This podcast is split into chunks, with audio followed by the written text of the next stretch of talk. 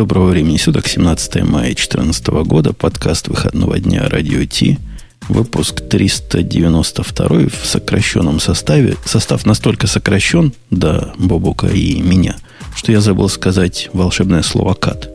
Но, тем не менее. Начнем? Да, конечно, начнем. Тем более, что что там кат-то у нас с тобой у обоих при нашей национальности. Это шоу создано при поддержке Digital Ocean. Digital Ocean – провайдер доступного облачного хостинга. Всего за 55 секунд и 5 долларов в месяц вы можете создать свой облачный сервер в одном из дата-центров, расположенных в Нью-Йорке, Сан-Франциско, Амстердаме и Сингапуре, и управлять им с помощью простой, интуитивно понятной панели управления или воспользоваться пользоваться мощным API. Начните прямо сейчас. Введите промокод RadioDefist при регистрации и получите 10 долларов бонуса на аккаунт. Есть. Мне вот это нравится очень дикторским голосом, вот это мощное API. Получите, получите да. и распишитесь. И реально да. могут получить, люди там заходят, получают, так что и вы тоже. А у меня, кстати, знаешь, какая была мысль по поводу связанная с спонсором, но не оплаченная. Ну? И ты слыхал, что у вас в русских э, рунетах собираются запретить Твиттеры и Фейсбуки? Ну, так типа, говорят, типа, что там когда-нибудь запрет... уже выговор за это выдали. Уже надрали. Но представляешь, нас, да. представляешь, что запретят. Это ж ну, можно как, как, какой сервис замечательно сделать.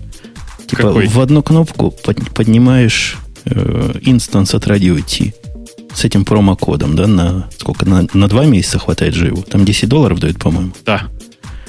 И, а мы такой имидж сделаем, который будет, ну, ты понимаешь, да?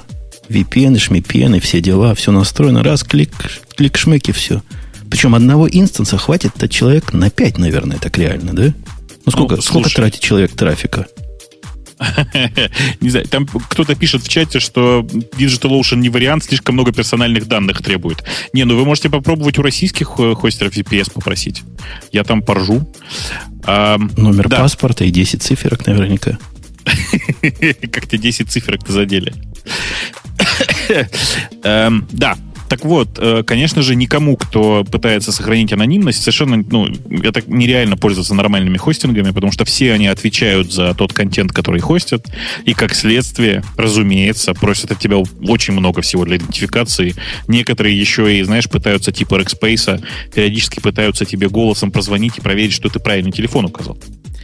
А, я помню, как Rackspace у меня в какой-то момент, заподозрив фрод в карточке, потребовал прислать, знаешь что, отсканированный или сфотографированный какую-нибудь бумажку, пришедшую на мой адрес.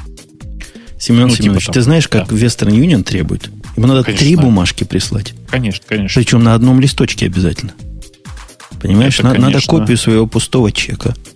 Хотя никак, никаких чеков ты никогда им не посылал, но положено надо фотографию своего, твоего ID, то бишь водительских прав, и надо скан одного из последних счетов за, за воду или за электричество, что-то такое, где твой адрес явно прописан. Да. Вот это сурово. Причем Мощно. причин они не объясняют. Почему они меня запад... Что я не так сделал? Как мне дальше быть, чтобы я был так? Никто не знает. Но блокируют прямо сразу намертво. Со всеми деньгами, что есть на этой prepaid карте. Да. Ну что, начнем гневное. Давай, раз, давай с гнева гнев, гнев начать. Как ты относишься к тому, когда ваши бывшие конкуренты, которые теперь, конечно же, не конкуренты, хотя у них девчонка рулит, не то, что у вас, мальчишка, начинают покупать полезные для подростков сервисы и закрывают их дребезги напополам. Ну, вообще, это же сейчас нормальная практика. Что-нибудь купить, а после этого взять и аккуратно закрыть. Означает это, скорее всего, что покупка была совершена в первую очередь ради команды, а не ради самого продукта. И в случае с э, Yahoo, которая купила как называется компания? МЕ, да? Я уже не помню. МЕ это фирма называется, а этот Blink да, называется. Нет, Blink это продукт. Да, МЕ, МЕ, МЕ Labs или МЕ что-то такое. Ме. Такой мес, х в конце, знаешь. Мяу, как да. кошка делает. Я думаю, что это, знаешь, это мя. Такое. Так вот, э, Yahoo прикупила компанию, которая называется Meh Lab, Labs, прошу прощения, э, которые известны были в последнее время исключительно месседжем Blink, который они вот разрабатывали. Мне кажется, что э, Yahoo купила Blink исключительно из-за названия. Дело в том, что в названии Blink они обычно подписывали в конце восклицательный знак. Ну, то есть было Blink, восклицательный знак. Это очень удобно. Yahoo, восклицательный знак, покупает Blink, восклицательный знак, пробел, восклицательный знак. А, ты, нет, если, ты намекаешь да? на новую бизнес-модель? Покупать все с восклицательным знаком? Ну, если хочешь продаться Яху, или с двумя буковками О внутри, если хочешь Гуглу. А, ну, можно и так. Тоже хорошая модель, да. Мне нравится. А, да, если серьезно говорить, Blink этот я видел несколько раз, в смысле, пользоваться я им, естественно, не пользовался, секретности в нем практически никакой. А, мессенджер, по сути, отличался от всех остальных, его ключевая фишка была в том, что к сообщениям, ко всем видам сообщений можно было прикрепить таймер. А, и после того, как человек это сообщение прочитал, оно через какое-то, через какое-то время удалялось. Э, ну, идея как бы совершенно банальная, понятно, взята она из э, Snapchat э, и нужна, в общем, для того же. То есть послал какую-нибудь особенно эротичную смс и после этого она раз и пропала, в смысле сообщения. Вообще ты вот в танке, Бобук. Почему?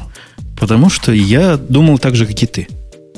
Ну, Но... то есть, э, Snapchat, Blink и имя Легион, которые самоудаляют сообщения. Поэтому да. я пошел к эксперту. Так. Спросить, собственно, а за что вы, дорогие дети, любите этот самый Snapchat? Пошел к двум экспертам, к дочке и к сыну. Они оба а, очень активные пользователи. Мальчик мой сказал, что он твиттер-аккаунт удалит, потому что не надо. Теперь, с таким замечательным снэпчатом. Они не для того его используют. Для чего ты думаешь? Нет, а возможно, для и для того тоже но не признаются. На самом деле идея, вот как мой мальчик объяснил, говорит, ты, ты, говорит, отец старый. Хрен, ничего не понимаешь. Главное это концентрация внимания. Весь этот продукт заставляет тебя концентрироваться на ответах. И если ты не успеваешь прочитать и ответить, то оно исчезло. И от этого, увелич... ну, он же маркетолог, увеличивается вовлеченность. Вот за это они его и любят, он говорит. Понимаешь? Оно тебя заставляет активно участвовать в дискуссии ну, как бы это аккуратно сказать, вообще нет. Ну, вот он, он у тебя очень молодой маркетолог. Он у тебя молодой маркетолог просто еще. Э, дело тут вот в чем. Дело в том, что если бы Snapchat использовался именно для общения, да, ну, то есть для, условно говоря, для некоторого аналога разговора, то есть для передачи информации, эмоций, еще чего-то, то изначально этот мессенджер, в этом мессенджере люди постоянно пользовались бы подписи, подписями к фотографиям, которые появились, в общем, довольно поздно, и там отправкой сообщений, в смысле текстом. А на самом деле Snapchat используется исключительно, то есть 99% э, сообщений, проходящих через Snapchat, это просто картинка. Больше ничего.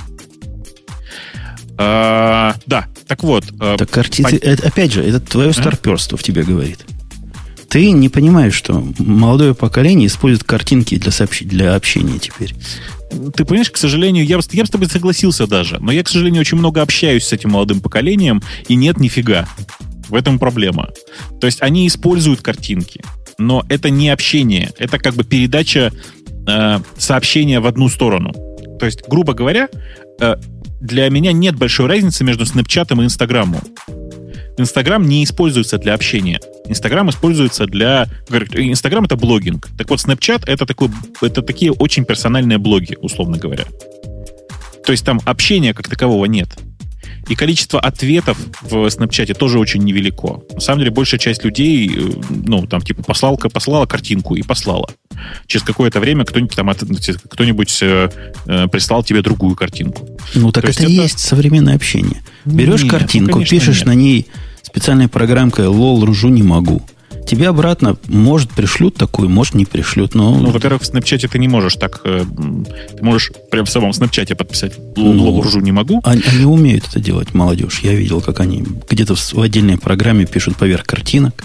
А оно прям в Snapchat умеет писать. А, прямо картинок. в Snapchat умеет Конечно. писать. Окей.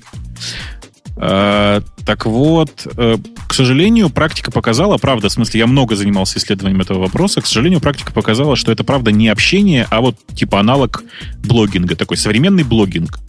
Как Инстаграм это современный блогинг, так и Snapchat вот в этом плане это современный блогинг. По этой же причине посмотри внимательно на статистику Блинка.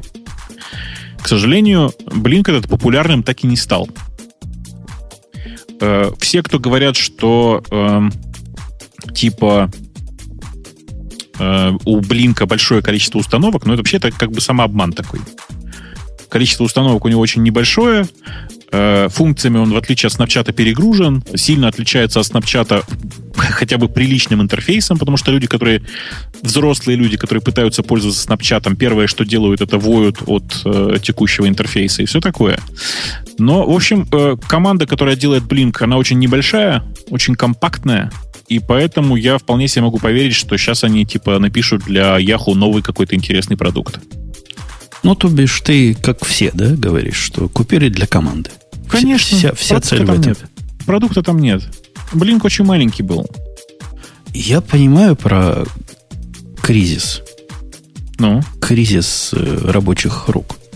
Но неужели вот таким образом эта проблема решается? Неужели вот так надо покупать команды с сумасшедшие деньги для того, чтобы как-то нанять людей? Да какие сумасшедшие деньги? Ну, я не знаю, какие-то... Они говорят, у них 10-100 тысяч даунлоудов в один, в один Android было. Но я так предполагаю, что они запросили, ну, не миллиарды, но миллионы. Ну, смотри, стандартная ставка сейчас, не что стандартная, а обычная практика сейчас, это когда за э, одного человека в стартапе при вот таком аквизишене, который за, ну, как бы ради людей, да, делается, стандартная ставка около 300 тысяч. Не, ну, но это сравнимо с э, это сравнимо с тем, что работодатели эти, хедхантеры могут с тебя запросить. Да, совершенно верно. Поэтому я уверен, что здесь примерно такая же сумма. То есть это не продукт номер один на своем рынке, это не Snapchat, который стоит миллиарды, э, или уже не стоит, никто не знает. Это небольшая компания, э, которая доказала, что она может сделать какой-никакой, но продукт. И за таких уже не жалко заплатить по 300 тысяч за голову, в общем, вполне себе. Как мне пишут, это вам не студентов корейских нанимать. Да ты знаешь, вот э, я бы так не сказал. Это просто ну, другая парадигма найма. Типа нанимать целиком команды. Это хорошая, интересная практика, но это же альтернатива найму по одному, да? То есть, когда ты нанимаешь по одному, ты можешь совершенно спокойно сам сформировать интересную тебе команду. А вот я сейчас чихну. А, видишь, я был прав. Профессионалы так не делают. А у меня кнопки здесь нет. Они под Прошу себя прощения. чихают. Ты представляешь, как это бы сейчас выглядело, да? Если бы я чихнул под себя, я потом бы еще минут на 10 отходил в сторону. А, да. В общем, короче, команде Блинка остается пожелать больших удач в Яху. Я не очень верю в эти удачи, если честно. И вообще я в последнее время как-то начинаю разочаровываться в Марисе, потому что покупают, покупают, а что-то каких-то серьезных изменений я пока не увидел. То есть вот прям... Ну, погоди, а, а программулька да. для погоды? О, нет, это, конечно, да. И новое, новый дизайн почты и симпатичное приложение Flickr. Да. Flickr Но симпатичен, знаешь... почта ужасно. И погода прекрасна. То есть так, Вась-Вась, получается, что не зря они Марису наняли. Ты понимаешь, у них основной заработок это почта. Ну, с почтой у них какой-то свой особый взгляд на почту, как, какие люди пользуются, который мне трудно понять я тоже не очень понимаю, как какие, люди пользуются, но тем не менее, вот у них э, как-то все очень, на мой взгляд, в, в каком-то странном состоянии. Она мне нравится, Яховская почта, если честно. Но я не вижу в ней больших изменений за последнее время. То есть все, что сейчас вот в ней есть, оно появилось в, во всяких, э, на всяких бетах Яху э, еще до Марисы. А Мариса, я напомню, уже довольно давно. То есть, вот, знаешь, это тут проходила последнее время новость про, типа, что сделал новый CEO Microsoft за время, пока он... А у нас эта новость есть за три ну, месяца. Вот, ну вот давай можем, можем совершенно спокойно в нее уйти, потому что, с моей точки зрения, вот, нельзя такого перечислить, что Мариса за это время сделала вот такое. Я, конечно, согласен, что у Yahoo гораздо хуже с командой было, чем у Microsoft. Но сказать вот, что прямо вот я вижу прямо проделанную ей работу, да нифига. Я судорожно пытаюсь найти, где же, где же, где же. Где же эта тема? Она как где-то есть. Ну, я, я, я ее сам... А, вот она есть. Она просто не по-русски, извините. Там какое-то надело. Про какого-то наделу. Ну, он, так да, он наделал. На дела. На дела. Три месяца назад новый, третий, да, за всю историю Microsoft CEO появился. Да, по-моему, всего третий. И это с одной стороны, удивительная стабильность для такой компании, А с другой стороны, весь мир взвыл от радости. А почему взвыл? Ты можешь вот для себя сформулировать? Ты взвыл? Я... Для меня Microsoft это... Как бы мягче сказать. Ну, я не надеюсь ничего от Microsoft такого увидеть, что мне скажут, опаньки, надо. Хотя в последнее время моя непоколебимость начинает колебаться. Там то .NET освободили, то перестали ругаться со всем миром, то еще чего-то. И, в общем, ну что, молодцы. Ну, я не знаю, смотри, я вот просто, я эту статью читал, мы сейчас обсуждаем статью на Business Insider, которая, которая заглавлена э, «Как э, Сатья Надела, Надела э, полностью изменил Microsoft за, всего за три месяца». И она, конечно, такая очень лукавая, в смысле очень бизнес-инсайдерская. Потому что, вот если так посмотреть, большая часть дел, которые приписываются на деле, на самом деле были начаты задолго до него. Ну, есть, погоди, они да. перестали на Apple наезжать. Убрали и не только на Apple, и на Google наезжать. Они убрали вот эти позорные рекламы, которые у них были – что, мол, Google за вами следит, Apple полный отстой, и вот сравните ну, подожди, это с этим. Подожди. Всего три месяца прошло. Мы еще не знаем, какая будет новая рекламная стратегия, понимаешь? Ну, пока старая пропала, раздражающая заказчиков. Э, да, ну, в смысле, она не, не, не знаю, раздражала она или нет, потому что я, если честно, раздражения по этому поводу не испытывал, э, потому что я ну, в телевизоре не, не видел, потому что у меня телевизора нет. Э, да. Что еще они сделали? Что за это время произошло? Так вот, вот по собственной памяти можешь вспомнить? Я, я, ты знаешь, я к Microsoft далеко, поэтому то, что они в Xbox перестали заставлять пользователей, ну, пункт номер два, платить за Live Gold для того, чтобы были включены entertainment фичи, что бы это ни значило, в консоли, это, говорят, народ круто. Перестали кидать. Кидали-кидали, а теперь перестали кидать. Но, э, может быть, наверное, это круто, хотя я не понимаю, опять же, мы с тобой, видишь, не целевая аудитория для Xbox, конечно. А, то, что он сам, в отличие от Балмера, разговаривает с, э, с аналитиками и на, на, на этом самом, на квартальных звонках, ну, это прикольно, да. Но мы же не знаем. Скорее всего, ему тоже надоест через какое-то время, как Балмеру. И он просто на это дело плюнет. Вот и все. Их движение в горячий, в горячий рынок интернета вещей, но это когда холодильник может вам твит посылать, я объясняю для неинициированных. В чем движение заключается? Чего они такого сделали в, на этом 19-триллионном рынке? Я тоже ничего такого не вижу. То есть все мне как-то... Мне несколько раз про это говорили, что вот Microsoft тоже туда смотрит, но мы этого ничего не видим. Мы обычные люди, ничего этого не видим совсем. Как-то это связывают с их облаком. Черт его знает, какая тут связь и как, почему. И облако как было незаметно на фоне конкурентов, так оно и остается незаметным. Но какая-то связь в мозгах аналитиков есть без инсайдера. Ну, наверняка, понимаешь, у них свое же представление о жизни. Я не очень понимаю. Я знаю, что они действительно в облаке типа запустили много разных фич, которые потенциально пригодятся вот для э, всей этой, всего этого база вокруг интернета вещей типа, когда-нибудь, возможно, они пригодятся. Но я, честно, честно сказать, в это особенно не верю.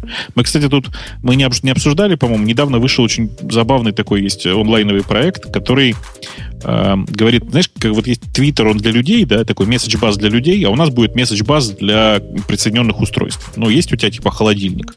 А еще у тебя есть микроволновка. И микроволновка может в холодильник послать, э, если может там, забродкастить про себя сообщение «Я свободна», и тогда холодильник будет знать, что, не знаю, там типа пора заморозить какой-нибудь кусок еды. Ну, так, условно говоря. Что-то я таком слышал где-то. Ну, я просто не понимаю, почему для этого Твиттер прямо не использовать.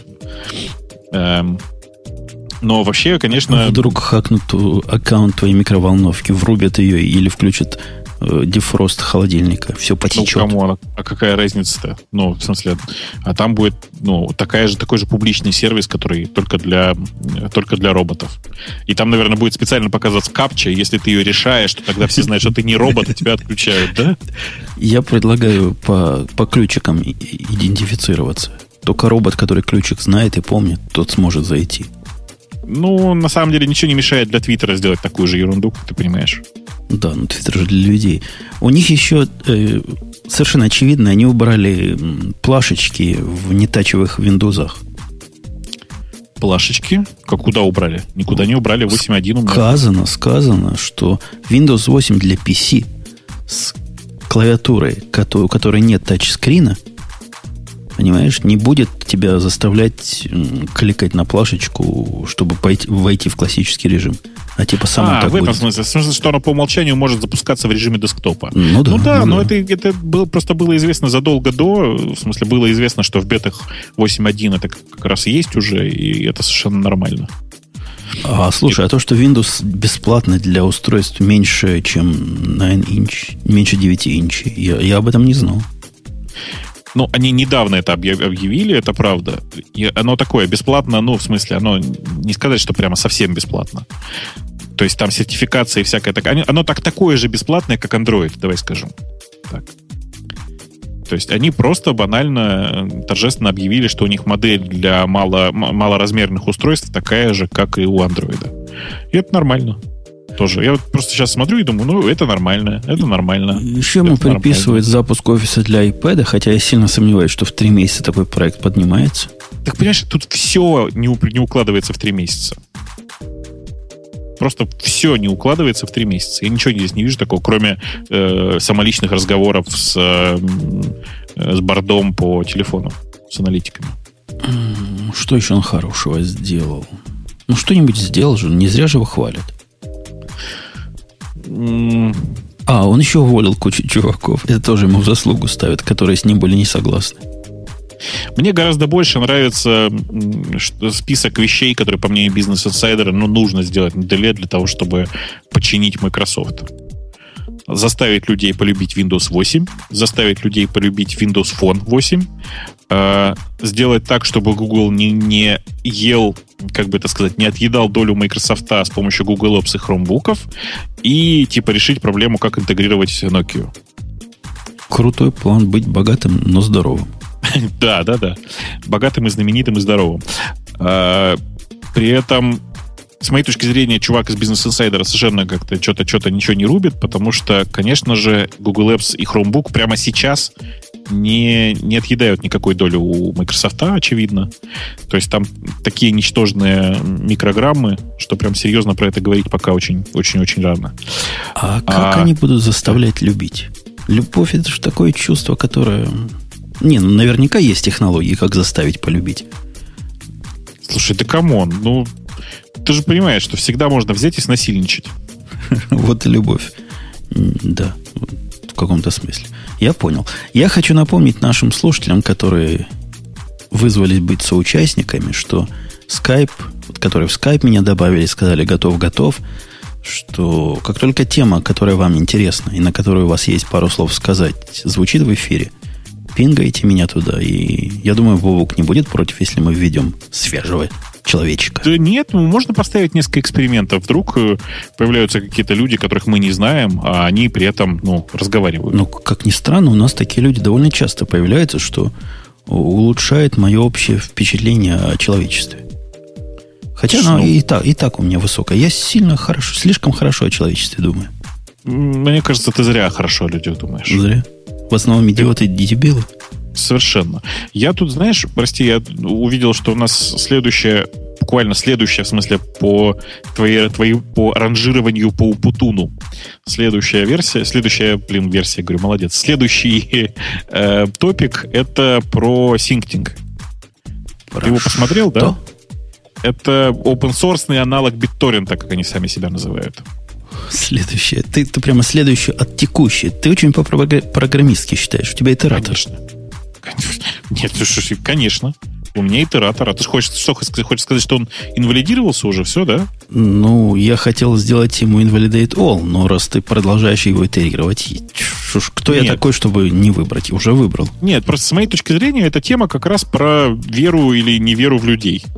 В том смысле, что я не понимаю, причем зачем при наличии живого BitTorrent синка нужно было делать open source аналог, как они говорят. Послушай, а, а у меня это ложная память, но я где-то читал, что BitTorrent Sync уже открыл сорсы. Э, по-моему, они API открыли. Чего-то, чего-то они открыли или обещали открыть. Слушай, у меня есть впечатление, что они и сорцы открыли, но не знаю, не знаю. А давай представим себе день X плюс 1 или N плюс 1.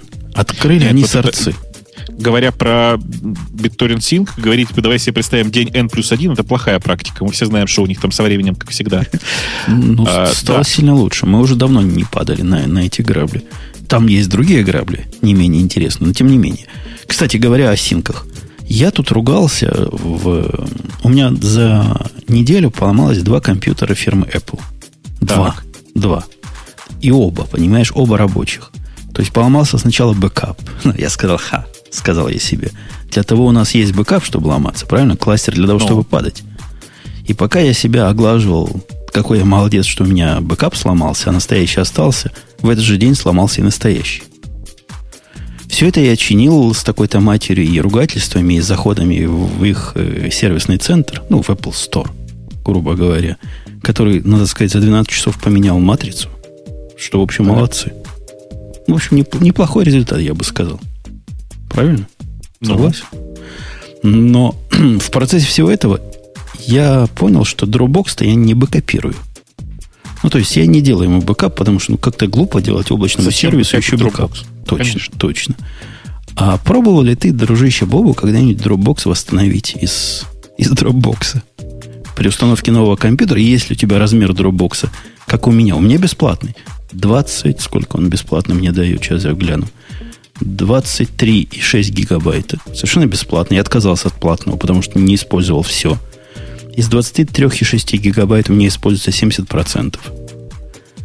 И так, вот просто и... предположи, вот просто ты как программист программисту, сколько времени можно синхронизировать 23 гигабайта? Я думаю, что очень долго. Я думаю, что у них это заняло, там, не знаю, сутки. Двое суток. Двое. Ну, я был близок. Двое суток оно делало, делало, делало и делало. И что оно делало? И я не понимаю, ты можешь представить, что оно... Оно не, не тащило данные, нет. Оно в основном чего-то там в кишочках индексировало. Слушай, я много раз тебе говорил, что на самом деле это Dropbox это один из самых медленных облачных сервисов.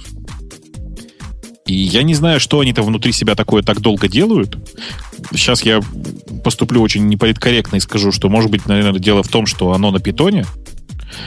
Или а, посылает все в NSA, а там все занято. Ну, как-то так. Типа полковник, который должен был сейчас проверять твое... Ты же у нас большой человек, поэтому полковник. Полковник, который должен был проверять твои данные, он куда-то, видишь, продевался. Ну так вот, возвращаясь. Я не знаю, что он там так долго делает, но даже OneDrive, в смысле, который SkyDrive э, майкрософтовский, он, и, даже он лучше. Понимаешь? Я понимаю, но после этого я понял, что я, наверное, в Dropbox все-таки не хочу ничего хранить больше, чем 100 мегабайт. А оставить в нем несчастных 100 мегабайт, которые нужны для всяких программок, которые исключительно через Dropbox могут видеть друг друга на десктопах, мобильных и прочих платформах. Все остальное на BT-Sync. Я, собственно, к BT-Sync уклоню. Перенести. У меня, с, у меня с BT-Sync только одна проблема. Все-таки на мобильном он не очень шустрый. Давай так скажем. Правда же? Ну, вот все, что мне надо на мобильном, я оставлю в Dropbox. Все равно получится, ладно, гигабайт получится, но может не двое суток займет, а всего 8 часов. У нас в чате прямо сборище острословов. Один пишет, юзайте Google Drive. Чуваки, там еще хуже. Э, облако от Mail.ru тоже ничего. Облако от Mail.ru тоже ничего, да, но оно от Mail.ru. А слушай, а Google Drive после восстановления, извини, что перебью, поставил да. меня вообще в тупик. Он ну. отказывается запускаться. То есть дает его сообщение, говорит, у вас нет Google Drive папочки. Как? Раскрой глаза, Google. Вот твоя папочка. Вот ты ее видишь. Что Все ты ему в порядке. в ответ? А там нечего сказать. Это сообщение без варианта выбора. Просто сообщение. Не, не в силах, у тебя нет папочки Google Drive. Ну, нет, ну это, конечно, жестко. Давай вот, как это, давай я сначала так скажу. Конечно, это жестко. Я не, не, не понимаю, по, по какой причине это происходит так, но это ну, вызывает у меня некоторые оторы. А, с другой стороны, давай зайдем к этому, в эту проблему с другой стороны. А, ну, а BT-Sync тебя при этом устраивает? Ну, за исключением его страшнющих багов, когда он публичное кладет в приватное, и приватное кладет в публичное. Помнишь, мы обсуждали в прошлый раз. Ну, ерунда сущая, конечно. Ну, поэтому я его не смешиваю. Я стараюсь приватные и публичные смешивать, и те, которые приватные, исключительно в LAN синхронизировать или на устройстве с известными IP, И еще на всякий случай, ну, береженого Бог бережет, закрывать фаерволи. И так. в этом варианте он меня устраивает. Он делает все, я не скажу, что быстро, но адекватно. То есть я не могу, вообще не могу объяснить, каким образом 20 гигабайт можно индексировать, синхронизировать. Назовите как угодно. Двое суток. Я за это время по байтам его руками переберу. Слушай, а на самом деле я не знаю, что у тебя произошло, потому что я вспоминаю сейчас, что я делал такие, я делал как-то несколько раз восстановление, примерно, действительно, тоже примерно 20, тоже примерно 20 гигов. И если я ничего не путаю, мне сильно повезло, потому что... А ты скажи, ты в настройках не включал, как называется у них, Sync? Включал, включен. И он ты даже показывал, делаю Sync иногда. Ты не поверишь, но кажется, что он как раз с Sync это делает медленнее. Но это антиинтуитивное замечание. Ну, я понимаю. Я же не к тому, что эм, как же ты не додумался. Я скорее к тому, что я не понимаю, почему, но это происходит. Ну, в следующий раз, когда буду восстанавливать, попробую его отключить. Но я из-за этого на работу не поехал, дорогие слушатели, потому что у меня компьютер... Во-первых, из бэкапа, вот тоже, начнем с этого. Apple тоже козлы. Из бэкапа восстановить 1 терабайт занимает 6 часов. Не, ну, слушай, даже передать это по сети, и то непростое дело. дело. Так не, бэкап вот он по USB 3 вот сюда прямо ну, в, USB в бачок тоже включен. Не быстрый. Терабайт. Один. Не, не 100 терабайт, один терабайт. Я уверен, если разделить на пропускную способность, получится, что я должен был бы все восстановить минут за 40. Вот такое мое впечатление. Восстановил? Ну, за, за 8 часов восстановил. Ну ладно, 8 часов так 8 часов. Многовато, конечно, я с тобой согласен. И не смог, не смог поехать на работу из-за этого, потому что я прям сказал чувакам, говорю, мужики, я могу приехать, но без компьютера, и все, что я смогу сделать на работе, это только вести разговоры. Хотите? Сказали, сиди дома. Поговорим с тобой по телефону. Лучше поработай. И что, ну ты как, ты переживал? Ой, переживал. Как раз был первый день моего корейца. Мне надо было ему открывать всякие доступы, там, э, показывать куда чего. Ну, в общем, страшное дело. Но оказалось все еще хуже, чем мы думали, потому что корейцу надо было открыть доступ к битбакету. Так. Битбакет Меркуриал, знаешь. Ну, да, он, да, он да, уже не только Меркуриал. А оказалось у корейца полнейшее непонимание, что бывают такие штуки, как терминалы. Вообще чувак не знал, что такое бывает. Как он, прости, пользуется компьютером? А он в винде. С трудом? Он, не, он в компьютером круто. В виндой прямо знает, в Sublime все пишет. Просто вообще орел. Но про терминал вот от нас первый раз услышал. Ну, ты ему можешь виндовский терминал же поставить. Так нет, мы, мы же ему Mac выдали. А, вот оно что. А как-то в Маке с гуями... Ну, я ему поставил Source 3. Это довольно достойный клиент. И научил им пользоваться удаленно. Ну, что-то, похоже, тоже трудно. А с терминалом вообще никак. Там, знаешь, я ему сказал, сгенерирую ключик, я его положу. Ну, в битбаке надо ключик же твой дать. Ну да. Ну, это как будто бы я говорю по-французски, он понимает только по-японски. Вот понимаешь, вот это, наверное, просто проблема такая, связанная с Меркуриалом. Потому что... Или в, в, в, в гите не надо ключики класть, чтобы Нет. по SSH доступаться. В гите и в для гитхаба есть прекрасный клиент который как раз для, для ну, для виндовозников. Понимаешь? Ну, тут тоже есть клиент, но я не разрешу ему по юзернейму и паролю доступаться к любому репозиторию, а в, в котором... А в гитхабный клиент он как раз так и делает. Он один раз туда заходит э, по логину и паролю, после этого оставляет только ключик. После этого ты можешь пароль менять. Ну, он как раз все вполне себе логично сделал. Ну, кстати говоря, о GitHub, ты знаешь, я в битбаке разочаровался. Так. Настолько разочаровался, вот реально разочаровался. Понимаешь, я большой любитель битбаки. Ты сказал, что и, ну, мол, это все, это уже все. И да, это я и перевожу просто Нет, понял, американскую да. фразу. Мол, крантец настал. Надо с этого битбакета... Знаешь почему? Почему? По двум причинам. Даже по трем. Первая, самая главная причина – это паранойя. У тебя нет с гитхабом паранойи, или у тебя нет там приватных репозиториев? Есть, конечно. Ты каждый раз, когда мне надо сделать что-то, что в, в моем любимом Меркуриле сохранить нечто, на мой взгляд, опасное, я этого не делаю. Потому что это идет в Bitbucket, который является сторонним сервисом, который черт знает, что он там делает с нашими данными. Точно так же, как и ваш GitHub.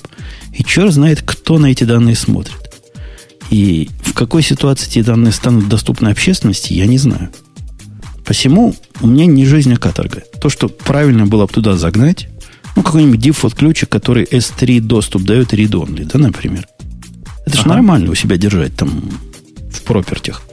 Я такого не могу себе позволить в битбакете. От этого всякие костыли приходится придумать, в environment что-то прописывать. Ну, ты понимаешь, защищаться да. против, против неминуемого хака битбакета или же гитхаба. Во-вторых, у них нет поддержки групп. По-моему, в гитхабе тоже нет. Групп в, смысле, в каком смысле? Ну, у меня есть проектов вот в битбакете на 6 страниц.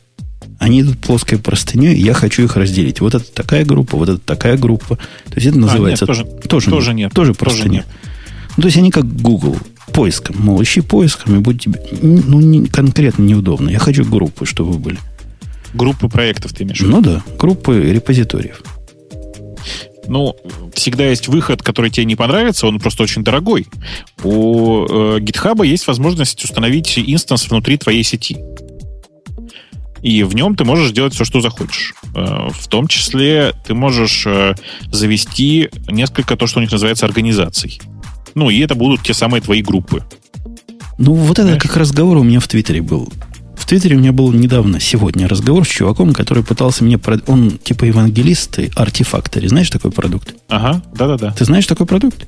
Да. Тут а ты крутой. Я просто пока с чуваком не поговорил, не знал. И он всячески рассказывает, почему этот продукт нужен, а я ему все в ответ, ну, сущность, которая вводится сверх необходимого, ну, явно лишняя сущность в моей ситуации. А он говорит, поставь да поставь, будет счастье тебе, и полетит, и полетит. А потом поймешь. Так же и с твоим гитхабом локальным. На кой черт мне эту сущность, когда я могу Меркурил прямо локально раздавать и без... Если все равно локально держать, то зачем мне все так это? дело же не только в репозитории. Ну, э, э, это же не, не только ведь в репозитории проблема. Проблема в том, чтобы к репозиторию прицепить э, место, где можно заниматься, типа там код-ревью, где есть тикеты, фигикеты всякие, где ну, ну, есть возможность... Вот, Короче, вот, вот ты красавец. Я, когда битбакет выбирал, как раз про это и думал. На практике получилось, код-ревью никто не делает. Это раз. Тикеты-шмикеты делают в Redmine. Это два. Пол реквесты у нас в команде никто не делает, потому что мы, у нас есть договоренность по поводу флоу и бренчи, и, собственно, все и так разбираются без всяких странных пол реквестов. И все это, кроме как хранения и репозитория удаленного, мне от битбакета не надо. Короче, вывод. Я ну. поставил локальный репозиторий, защитил его параноидально более чем полностью, всем, чем могу. И на эту неделю наметил переход. В общем, кинем битбакет во все. Он, конечно, секси. Он прямо красивый. В него приятно заходить. Но какой-то он... А, а я же не сказал, что еще плохо, да? Еще что плохо, еще у них плохо? нет больших файлов. Large Files Extension у них отсутствует как класс. Это такой битбакетовский способ не хранить дифы на бинарные файлы. Понимаешь? А только мету хранить на бинарные файлы. Ну, то бишь, у них есть файловая система, в которой каждый бинарный файл хранится как файл. С точки зрения клиента... А, да, все, я понял. Ты понял, да? Да-да-да. Тебе не надо всю эту историю тянуть. У тебя одна версия, все дела. Ага. И вот это они не поддерживают, что абсолютно удивительно. Ну, странные товарищи. И, да, странные, странные. А как тебе сообщение? У нас Знаешь, у них сообщение на сайте было. Мы делаем мигрейшн наших серверов на более лучшие сервера, поэтому некоторые репозитории могут быть недоступны. Это сообщение было неделю у них. И некоторые репозитории такие были недоступны. Uh, у меня, знаешь, у меня для этого специально, прости за опять за в Яндекс Диске у меня для этого есть специальная картинка. Я вот сейчас я даже вот я в большой чатик положил. Вот представь себе, что и до этого я могу тебе даже отдельно еще. Я положить. уже открываю ее. Там, сожалению, летающая летает. Летает, а? летает ну, твоя вот. летающая тарелка. просто когда ты все это рассказываешь, у меня вот такие глаза, вот как у этого котенка на этой картиночке. У котика, это не котенок, это китти. У котика, прости, прости, у котика. То есть, ну, как-то вот... Ужас же. Ужас. Ужас. Ужас. А как все стало проще, и как будет все хорошо, когда я наконец-то вернусь к приватным репозиториям. Все ваши облака это, оказывается, полный отстой. Эти Конечно. облачные сервисы для девелоперов. Кстати, о альтернативе. Ты альтернативу-то смотрел BitTorrent синку? Кроме того, что она open source. Чем она еще хороша? Э, она прославилась двумя вещами. Она open source и на Go. Слушай, я читал замечательный комментарий про эту программу. Ну? По-моему, у нас где-то, то ли у нас в комментариях, ну где-то просто меня аж снесло. Там, а, на журнале «Хакер». Господи, мне прислали ссылку на журнал «Хакер». Там было сказано, первое достоинство этой программы в том, что она не использует никакой BitTorrent типа протокол, и это очевидно почему. Точка. А, а, почему? Точка, я же говорю. Им, хакеру, это очевидно. Очевидно, что использовать BitTorrent протокол для peer-to-peer синхронизации это плохая идея с точки зрения журнала хакер. Ох. Не, ну, понимаешь, как в журнале, в журнале хакер разные люди бывают. Некоторые из них вполне возможно действительно так считают. То есть им это очевидно? Ну да. А кто-нибудь может пояснить из аудитории из нашей, в чем очевидность, которая нам с Бобуком абсолютно как-то кажется невероятностью даже? Я думаю, что нет. Okay. Я думаю, что никто нам не подскажет. Вот, вот эта штука, вот эта программа, которую мы смотрим, чем она хороша? Тем, что у нее нет интерфейса, да, только через веб можно заходить. Как в C-файл. C-файл тоже, знаете, есть программа для синхронизации своих облаков, где из интерфейса исключительно веб. Окей, это плюс. Ну, это, это, в смысле, это нормально совершенно. По крайней мере, я э, BitTorrent Sync почти всегда тоже пользуюсь через веб-интерфейс. На Linux. Там вроде на другого Linux, и нет. На Linux, да. А говорят, слушай, для гнома появился какой-то. Ну, то бишь GTK интерфейс для... Я просто читал на форуме. Не, ну, возможно, вполне возможно. Я, если честно, не смотрел его и не вижу в нем необходимости при наличии вебного. Ну да, но для Мака и венды иметь иконочку, на которую можно кликнуть. Я не знаю, как там для винды, но для Мака иконочка как-то удобненько. Раз крутится, раз не крутится. Ну, прикольно. Ага. Вот. То есть тут нет такого. Ладно. А есть хорошего что? Слушай, я же тебе сказал, оно на Go написано. Неужели тебе мало? Не, на Go это, в общем, в отличие от Руби, о котором я пообещал поругаться, для меня не, не приговор. Ну, то есть, как на Go, как, как на C, да, вот на, на C написан, например, или на C++ написан Mongo. Но меня это, конечно, пугало первые пару лет, но потом я как-то смирился. Первые а, пару лет его пугало. А на Go, ну, как-то Go я отношусь... Вот для меня программа написана на Go стоит в одном ряду по допустимости, как программа написана на питоне. То есть такое же фло ты хочешь сказать, да? Не, ну я к питону очень тепло отношусь. И, мой опыт с питоновскими программами сильно отличается и говскими программами от моего несчастного опыта с, с Ruby on Rails программами. Или просто Ruby, или просто Rails, не знаю. Подожди, ну ты же Redmine пользуешься. Ты хочешь, чтобы я тебе сказал боль свою? Да, давай, расскажи. Я думаю, дорогие слушатели, что Руби ваше полное говно. Я сразу к выводу. TLDR буквально. У меня есть в жизни много всякого интересного. И есть две программы, которые очень, видимо, известны в рубевском мире, потому что они, по-моему, большие. Я лично пользуюсь двумя большими программами. Одна называется Redmine, другая называется... Бобок, догадайся, как? Э, трак? Нет, подожди, трак на питоне. На питоне. Что, что, Чем ты еще пользуешься? А, Octopress, ну да. И... Но он на Руби, он не на рельсах. Вот, вот, знаешь, такие тонкости шерифа не интересуют. Руби, okay. Руби, рельсы, не рельсы, Руби есть, рейк файл есть, есть. Значит, одного поля ягод. Слушай, это какое-то невероятно унылое, простите, говнище просто в обоих случаях. Попытаешься ты... У меня специально для Октопресса стоит отдельная виртуалка, чтобы, не дай бог, оно, не разваль... оно разваливается на части, если ты его не трогаешь. Мистическим абсолютно образом. Но то бишь говорит, опаньки, я вижу у тебя какой-то э, как она, гем, джем поменялся, да? Да. И я больше работать не могу, потому что у тебя а, версия 10.01, а мне нужна версия 10.01.2.35. И черт его знает, что с этим делать. То есть идешь, там сказано, о, переустановите bundle. Переустанавливаешь bundle, bundle падает на подобное же сообщение. Пытаешься обновить тот же Redmine. Это я вчера бился, полночи бился. Пытаюсь обновить недалекий Redmine версии 2.3, по-моему, на версию 2.5. По их инструкции. И это не редмайновская проблема. То есть, возможно, это и Redmine виноваты. Но когда оно тебе дает вот такие обескураживающие сообщения на все, о том, что у тебя гемы не те, попробуй запустить в экзек чего-то там, запускаешь в экзек, оно дает новое сообщение об ошибке. Возникает сильное впечатление, что у них в консерватории сильно не так. Слушай, ну, подойди к этому с другой стороны. Но Homebrew же работает? ну, да. Он тоже на Ruby. Ну, может, потому что маленькая программа относительно. Не, ну по сравнению с, Red, с Redmine. Я недавно в сорцы посмотрел. Она очень немаленькая. Окей. Вот нам человек придет за, за Руби защитит. Оп. Прости, Бобук.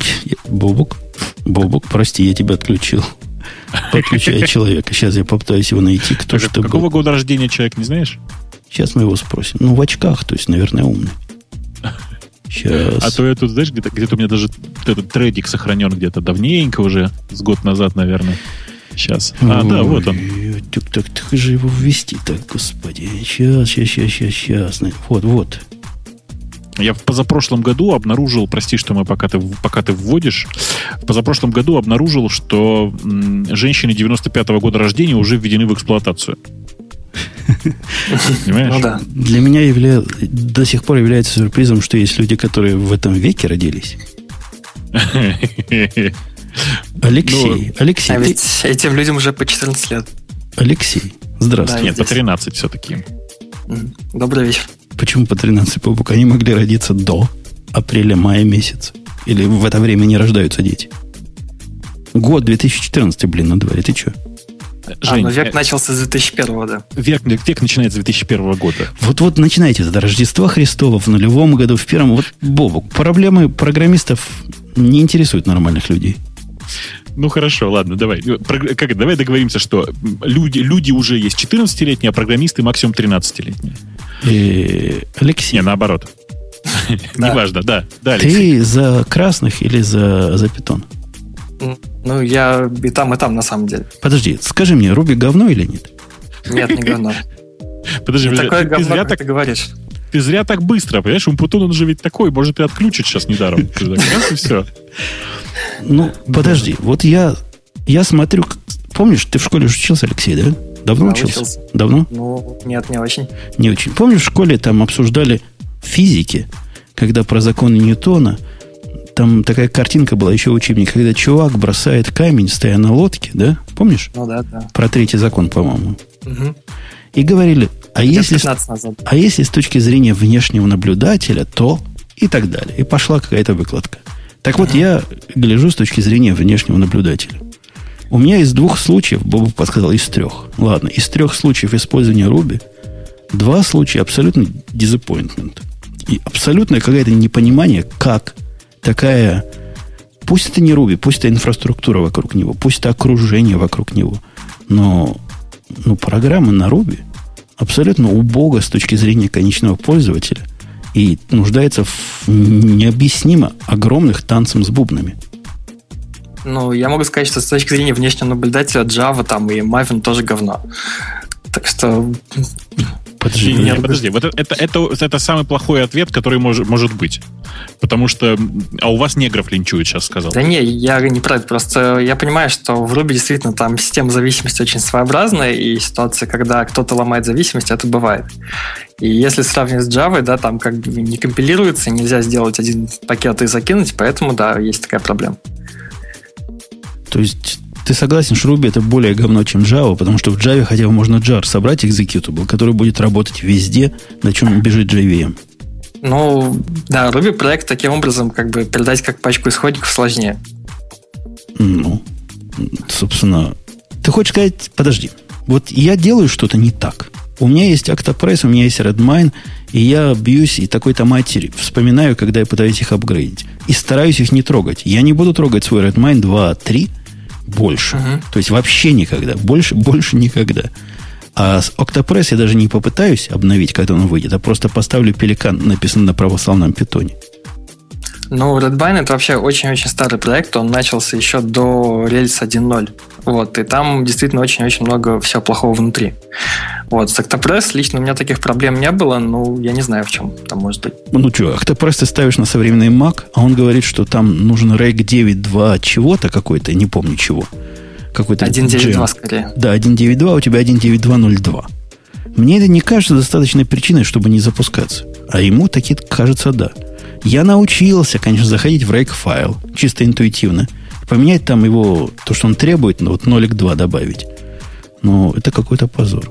И ты, ты самое главное забываешь добавить, что ты, конечно, там чуть-чуть исправления вносишь, говоришь, что с этой версией тоже пойдет, и оно реально тоже идет. И оно реально тоже идет, да. Реально то... Оно ругается, что у тебя там куча deprecated вызовов, но это, наверное, уже проблема самого октопресса. Ну, там, ск- скорее всего, нужно было просто бандл присобрать. Ну, вот, в смысле, это, это выполнить команду bundle, то есть это так же, как в Maven подтянуть зависимости нужных версий. Это самый популярный ответ на Stack Overflow, который не помогает. Ну, то есть делаешь, будешь счастлив, если он пройдет, не упадет. У меня в Redmine bundle таки падает. Реально. Я не могу а, Redmine обновить. В Redmine все гораздо хуже, да. А в этом самом не помогает. Он проходит, но результат этого не улучшается. Да нет, единственный вариант, который можно тебе предложить, это поставить RVM, собрать чисто для этого нужную версию Ruby и работать уже с ними. Ну, вообще, я когда ставил Octopress, он же с RVM ставится. Там же рекомендованный путь через RVM. Ну, так в чем тогда проблема у тебя? Черт его помнит. Недостаточно, недостаточно свежий Руби поставил. Так бывает. Виноват. Ну, судя, судя по версии, скорее слишком свежий Руби. Наоборот. А, наоборот. Ты, ты понимаешь, как у них сложно все. Почему у нас таких... Почему у нас в мире нормальных людей... Или у тебя в мире нормальных людей, Бобук, есть такие проблемы? Да, конечно, есть. Ну, погоди, вот проблема это какая? Ты ставишь питон, да? Он вместо версии 2 7.2, оказывается, 2.7.3, у тебя все падает. Ну, не так, что прямо у меня все падало, так не бывает. Бывают э, проблемы несовместимости с более ранними версиями. Типа, есть некоторый аспект, не, короче, есть некоторые скрипты, написанные еще во времена питона, там, типа, не знаю, 2.3, которые на современном интерпретаторе будут не очень хорошо работать. Блин, Бог, я же тебе говорю, 1.9.0 не работать с тем, что 1.9.02. Конечно, конечно, в таких не, ну, рамках. Но в данном случае это версия библиотеки. То есть версию библиотеки увеличить некорректно можно в любом языке. Нет. Как? Ну, в смысле, сделать... Э, Легальным способом? Не, не верю, как. Ну как, в питоне есть библиотека. Я делаю несовместимые изменения и уменьшаю только там последнюю цифру и все. Не, ну подожди, ну ты, ты говоришь, как будто бы это не одна из корневых библиотек, которые используют все. А рейк, ну, с рейком ситуация немножко другая, да, конечно. Ну, так в этом же проблема-то. Это все равно, что сказать, знаешь, с Java все в порядке, просто с класспафом проблемы. Ну, как бы, да, некоторые так говорят, но вообще это же нечестно, это же неправда. Нет, там дело в том, что Rake изначально это была внешняя библиотека, начиная с какой-то версии Ruby, она вошла в ядро. И вот как раз проблема на этом стыке возникла, видимо. Я думаю, что проблема возникла значительно раньше, потому что ну, там прямо совсем все плохо. И конкретно с рейком плохо, на самом деле и с бандлером плохо. И все, что я как это, все, что я в инфраструктуре Ruby за пределами самого языка пробовал, мне всегда очень сильно раздражало. Ну, как бы язык как язык, да. Тут, а то, что инфраструктура, ну, на самом деле, может быть, еще вот в чем дело, Жень. Ты понимаешь, что они ведь одними из первых начали для языков это делать. Чего это Только, делать? В смысле, в смысле, пакеты делать? Что они делать? Делать пакетную, пакетную установку библиотек. Все, все вот это вот, как говорится. Ну, кстати, нет, в Перлеже это гораздо раньше появилось, например. А, да, Перл появился значительно раньше. Это был первый пример, и тоже не сказать, чтобы очень удачный, давай ну, честно да, скажем. Да. Потому ну что и в питоне тоже, в общем-то, сетап tools появился раньше, но там, конечно, свои проблемы были. В питоне до сих пор много смешных проблем с э, пакетами, и сейчас в очередной раз э, придумывается новый велосипед с, э, одним, с новым колесом для того, чтобы что-то в этом месте, месте поправить. Но проблема-то не в этом. Проблема в том, что Rake вообще сам по себе довольно старая тулза. И надо сказать, что и, ну, собственно, и гем, который, который все используют для установки пакетов, тоже довольно старая тулза. И Короче, не, беру свои слова назад. На самом деле дело не в, не в том, что оно появилось рано, потому что если сейчас так вспоминать, есть новые образцы, которые нифига не лучше. В смысле, я сейчас так вот вспоминаю, э, NPM, который э, вместе с нодой живет, он нифига не лучше, на мой взгляд. Тоже такой же странный. Я предлагаю законодательно запретить э, программы, которые вот таким образом распространяются и таким образом увечат психику людей. Заодно изу, изувечить и избить на площади розгами всех э, программистов на Руби. Я предлагаю просто законодательно запретить. Ну, просто законодательно запретить, а, и на этом закончить фразу. Запретить все. Подожди, а ты говоришь вот Брю, да? Брю хороший пример. Я даже не знал, что оно на, на Руби. То есть ты хочешь сказать, и на Руби можно писать? Ну да. А почему он ну, настолько не калечащий и не вызывает у меня таких негативных эмоций, как все остальное? Не знаю. Может быть, потому что написан с админом. Никогда у меня такого не было, что после установки чего-то лишнего или переустановки чего-то вот начинал Homebrew ругаться на отсутствующий гем или отсутствующие зависимости чего-то там. Ну, может быть, просто я правда тебе говорю, его серьезно писал человек, который э, по роду обязанностей системный администратор, в смысле такой нормальный, как это называется, DevOps теперь называется, да? А, и с ним сильно проще, в смысле, он гораздо проще все это воспринимает. Он, типа, понимает все проблемы, которые обычно у админов возникают, и поэтому фигачит как, как надо. Слушатель по никам Ковальски задает вопрос, которым он подставился. Посмотрите на... А, GitHub вызывает у вас негативные эмоции? Так, конечно, господи. Конечно. Конечно. В смысле? Как же может не вызывать? Те, кто... Как бы это сказать? Те, те, кто пробовал поставить вот эту самую корпоративную версию GitHub, те потом в цирке не смеются. Ну, так она же распространяется просто как виртуалка он распространяется как виртуалка, но даже при этом... Нет хорошей жизни, поверьте. Чувствуется, что внутри Руби. Не, ну ладно, это я так стебусь, конечно.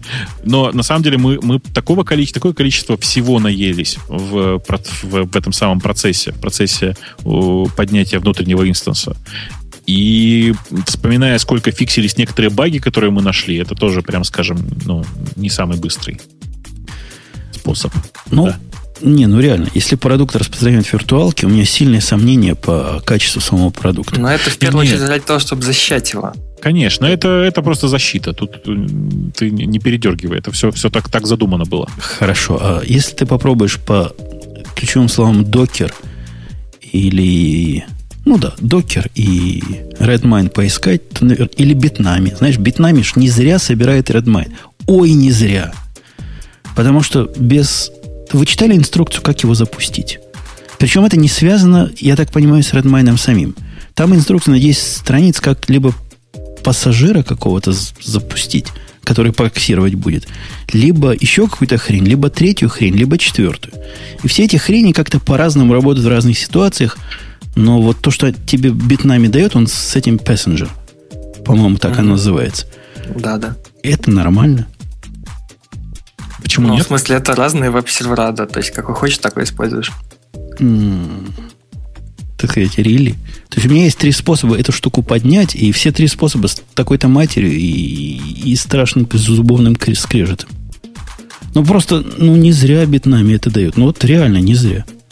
Вот SVN сервер они зря дают. А это они дают не зря. Как у вас все? Запущено-то? Ну, у меня гнев. Я полночи над этим сидел, до сих пор сонный. Я пытался эти проблемы решить. Я пытался заставить их дурацкий рейк, чтобы он запустился без, без, без мата. Я не смог. Я сдался. А с матом запустился? И с матом не запустился. Я откатился на предыдущую версию машинки. Хорошо, что у меня в EC2 все имиджи хранятся. И больше я не буду даже пытаться эту балалайку обновлять. Буду сидеть на старой до конца своих дней. Короче, Алексей, ты mm-hmm. меня разочаровал. Ты не можешь защитить достойно, почему Руби не такое говнище, как я думаю. Ну, нужно было более фанатично, да? Ну, как-то... Ну, в прошлый раз фанатично у нас тоже не очень хорошо получилось. Ну, да, да, я тоже думаю. Ну, тем я, кстати, менее... хотел за этот случай извиниться, потому что тогда Олегу именно я написал. А в смысле, а за что извиняться-то? За то, что, видимо, зря я его позвал. Не знаю. Почему зря? Ну, я ничего плохого в том выпуске не вижу, если честно. И выпуск был вполне себе как выпуск. То есть не а, надо. А, а шоу уже было вообще супер шоу. Конечно. И вы не поверите, как оно мне помогло на работе, это шоу. Когда я перевел, я просто включил этот фрагмент и как вот этот иностранный переводчик переводил его наши вопросы и его ответы. У меня там все постгресные фанаты. И чё? И была Все сильная, на Монгу, да? сильная движуха, мол, что ты, козлина, говорили не мне вот так, из-под Эту Монгу продвигаешь, когда вот в Постгрессе такое появилось. Все, все, после этого разговора вопросы исчезли. Никто не поднимает больше этой темы. Красота. Очень Эх. удачный выпуск получился. Алексей, спасибо, что зовешь нам гостей, спасибо, что пришел сам. И приходи ну, еще, если что. Окей. Да-да, заглядывай. У нас был еще один Алексей, который хотел внести свое слово, но тут я натолкнулся, Бобук, на проблему скайпа. Не поверишь, какую. Когда у человека в, в скайпе ник Алексей, его совершенно невозможно добавить в наш разговор. Потому что я пишу Алексея, у меня 15 Алексеев открывается. Я не знаю, кто из них хочет с нами сейчас поговорить. Слушай, ты гонишь, ну не может быть. Ну попробуй реально в наш скайп добавить кого-то с просто дженерик именем все будут, и никакой идентификатора, кто есть кто, ху из ху, не, невозможно понять. Я понимаю, дорогой Алексей, что ты здесь, но ничего не могу с этим поделать. Либо поменяй ник на Алексей раз, два, три, либо еще что-то уникальное надо сделать, чтобы попасть в наш подкаст. Так. Да. да. Какие у нас еще новости? Новости. Давай о новостях вот что скажем тоже хорошая тема, вот это, набрасывающая на вентилятор. У нас сегодня такие с набросом Вентиляторные темы. темы. Мы обсуждали в гиковском выпуске так краем глаза э, в виде курьеза. Помнишь эту дискуссию о том, что TDD мертв? Ну? И как-то вяло по это поговорили, а дискуссия-то за время, прошедшее с нашего гиковского выпуска, обросла. Вот этот DHH, чувак, знаешь, DHH, ну, кто не знает старика DHH, пацана Ты DHH. Должен, должен сказать, что знаю, да? Ну да, такой он. Ну, кто же не знает, кто, конечно. Кто же не да. знает. Он поднял хипежу на весь интернет. И настолько он нахипеживал, что теперь с ним уже Кент Бек, Мартинов Фаулер и вот этот Дэвид Хэнсон, этот D, DHH как раз есть, проводят серию бесед в Google+. В хенгауте, в таком видео, где пытаются разделить козлищ от козлов по сторонам. Ог, развести. Огнцов, да? Да-да-да. Развести их по сторонам и понять, где, где, где собака порылась. Беседы более чем любопытны. Если вы, дорогие слушатели, их не, не наблюдали, я вам таки рекомендую посмотреть, как дискутируют интеллигентные люди. Они не делают так, как я. То есть вот этот Дечич примерно как я делает. Он говорит, ваш TDD это говно. И? Ну, он культурно по-английски говорит. Это говорит... Your DTDD is shit? Не-не, он говорит так, что говорит TDD это тест induced damage вызывает. Ну, ну, ты понимаешь. Вы тоже, дорогие, поняли. Но это то же самое, что я вот по-русски перевел. Говнище, говорит ваш TDD. А да, с другой да, стороны... Ты помнишь, да, у нас с тобой была очень удачная формулировка? Имеет бесконечный потенциал, потенциал улучшения. Вот-вот.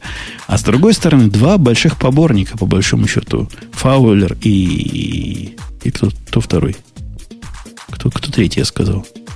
Слушай, ну ты уж сам определись. Ну и третий. Кент, Кент, да? Там Кент какой-то был. Третий. Ну, в общем, все они говорят, ты не рубишь. Кент Бек, точно. Ты не рубишь, и дискуссия, знаешь, в какую сторону идет? Последнем, в первом этом шоу, у них прям подкастик такой появился, хотя плохо организованный.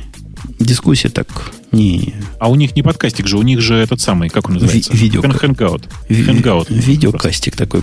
В первом они говорили о том, что Даже сошлись на том, что моки это зло. Пришли к выводу, что излишнее макирование это зло, и от этого вся проблема. Казалось бы, на этом можно разойтись, хотя вывод более чем странный. Но в следующем выпуске DHH пошел в банк В последнем, вот во втором, последнем, что я видел. Он утверждает, на мой взгляд, весьма... Вот я хотел с тобой как раз, Бобок, обсудить. Если ну. выжимку сделать из того, что он утверждает, он говорит следующее. Он говорит, из-за того, что программы, которые мы пишем, должны быть тестируемые, мы вносим разные уровни indirection. Но по сути он говорит не про indirection. Ну, indirection, ты понимаешь, да? Лишние да, да, там да. factory, лишние сервисы, лишние репозитории. Да, да, да, да. По сути, он говорит о другом. Он говорит о попытке сделать generic решение, то есть общее решение для частной проблемы. И по поводу того, что именно вот это как раз проблема TDD, которая заставляет тебя под маской слабой связанности генерить нечто общее, которое решит все проблемы мира, но не решает твою проблему конкретно. я с ним абсолютно не согласен. И полностью согласен с Беком, который, Кентом, который говорит, фигня это все. Я бы сказал даже больше. Эта фигня была всегда у нас, у программистов, задолго до того, как слово тесты, юнит-тесты, TDD вообще возникло в словаре. Да, конечно. Никакого влияния TDD на то, что попытаешься сделать программу, решающую всю проблемы, по-моему, не бывает. Слушай, мы с тобой начали программировать задолго всего этого, до всего этого увлечения тестами. И уже тогда все было точно так же. Прости. То есть не удастся нам с тобой сегодня поспорить. Я бы даже поспорил, но не хочу против правды идти. Слушай, а DHH, оказывается, смог бы прийти на наш прошлый. На нашу Почему? прошлую тему, потому что он автор рельсов. И чего? Ну, мы бы ему сказали, что рельсы твои говнище послушали. А, прошлую тему ты имеешь прошлую все, тему, я да. понял. Да. Ну, как бы у тебя же просто нет аргументов, понимаешь? У, у меня, тебя же есть у меня впечатление. Есть, эмоции, эмоции доста... А у него тоже по поводу этого эмоции. Ты знаешь, как он говорит? Он говорит, у меня, э, как это называют, не адреналин, а другое вещество, которое выделяется. Эндорфины. У меня, говорит, эндорфины выделяются тогда, когда я пишу тесты. И это проблема тестов, потому что они вас на это подсаживают – вы написали красивый тест, и эндорфины выделились, и вы довольны. На что Фаулер, по-моему, сказал, чувак, ты, конечно, молодой, но не можешь быть таким идиотом. Как ты можешь спать спокойно, если ты не знаешь, как будет программа твоя работать? Вот вопрос, как спать спокойно и не писать тесты, я хотел бы тебе задать, Богу, потому что ты их не пишешь.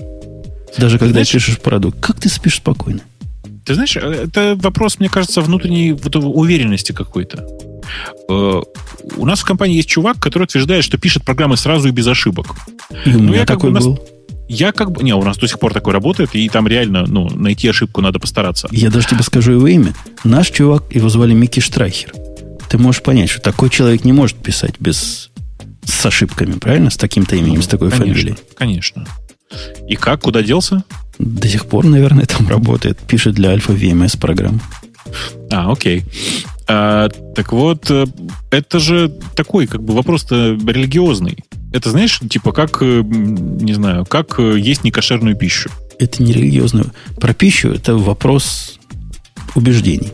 А по поводу с тестами или не с тестами, и ты мне можешь дать какой-то... DHH говорит, у меня есть альтернатива. Он реально говорит, вот есть альтернатива юнит-тесты мы не пишем, то есть мы не делаем white box тесты, мы делаем black box тесты на всю систему. То есть интеграционные тесты это все, а юнит-тесты и TDD это полный отстой. У него там в куче и TDD, и юнит-тесты, но в общем-то он против юнит-тестов, а не против TDD. По-моему, это чушь, ересь и какой-то бред сивой кобылы. Какие проблемы тебе помогут интеграционные тесты выявить? ну, это же опять же, вот смотри, это правда религиозный вопрос. Многие считают, что интеграционные, интеграционные тесты помогают людям при, ну, как бы это сказать, при продолжительной разработке. Понимаешь? Нет, не понимаю. Типа, когда ты долго работаешь над одним и тем же кодом. Ну, то есть, подмножество тестов, которые, можно сказать, regression тесты. То есть, если у тебя есть input в твою систему, есть какой-то ожидаемый output в твою систему, то ты можешь теоретически наблюдать, что с изменением программы input с output совпадает. Да. Ну, это же бред и ересь. Когда ну. это работало? У кого это работало? И ладно, скажу тебе главное, если оно упало, то что делать? В смысле, чинить? Это значит, что что-то сломалось. Где? Где-то что-то а, сломалось. А, где-то. То есть идти дебажить, что где... А если оно должно меняться, что в жизни всегда и происходит? Ты развиваешь, ты же не только рефакторишь систему, может, тут не, не как фаулер, который за рефакторинг с утра до вечера. Мы же дописываем новую функциональность.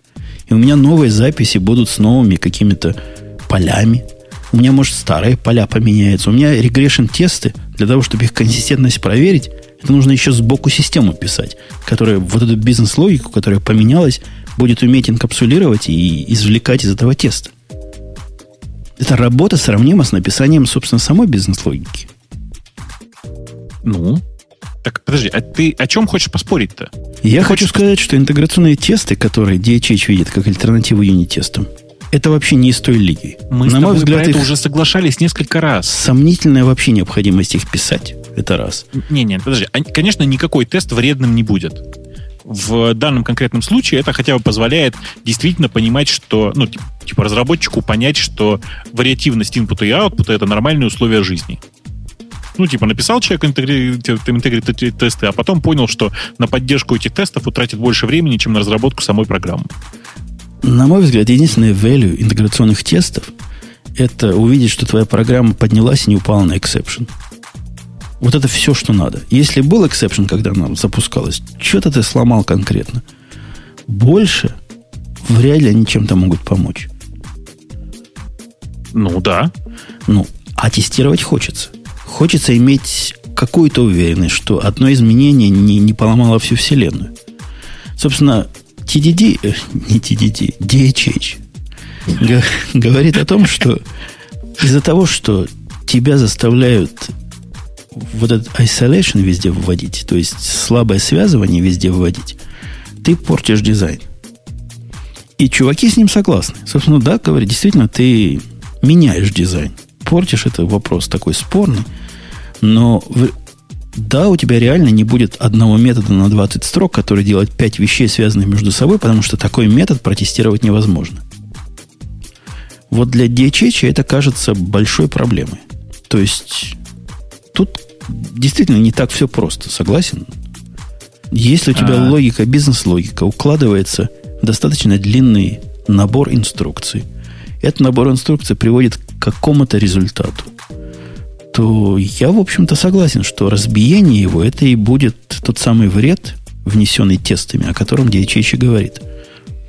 Но как?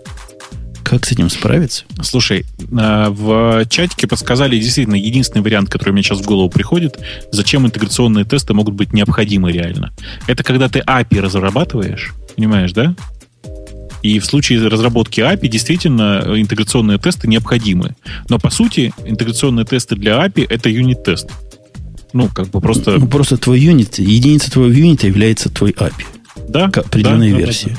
Ну да, в этом смысле я мог бы для обратной... Это очень такой э, частный случай. Я включил к нам Андрея в разговор, который сказал, что может сказать то ли за, то ли...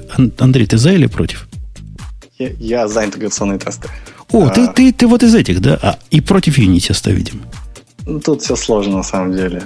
Так, давай с этого ну, места поподробнее. Как нормальный человек может написать интеграционный тест на систему, которая состоит из 50 модулей, и вариативность поведения, которая является близкой к бесконечности, собственно, ты подаешь чего-то на вход и ожидаешь чего-то на выходе, да? И вот это твой тест. То есть это не тест, это то, что ты называешь тестом.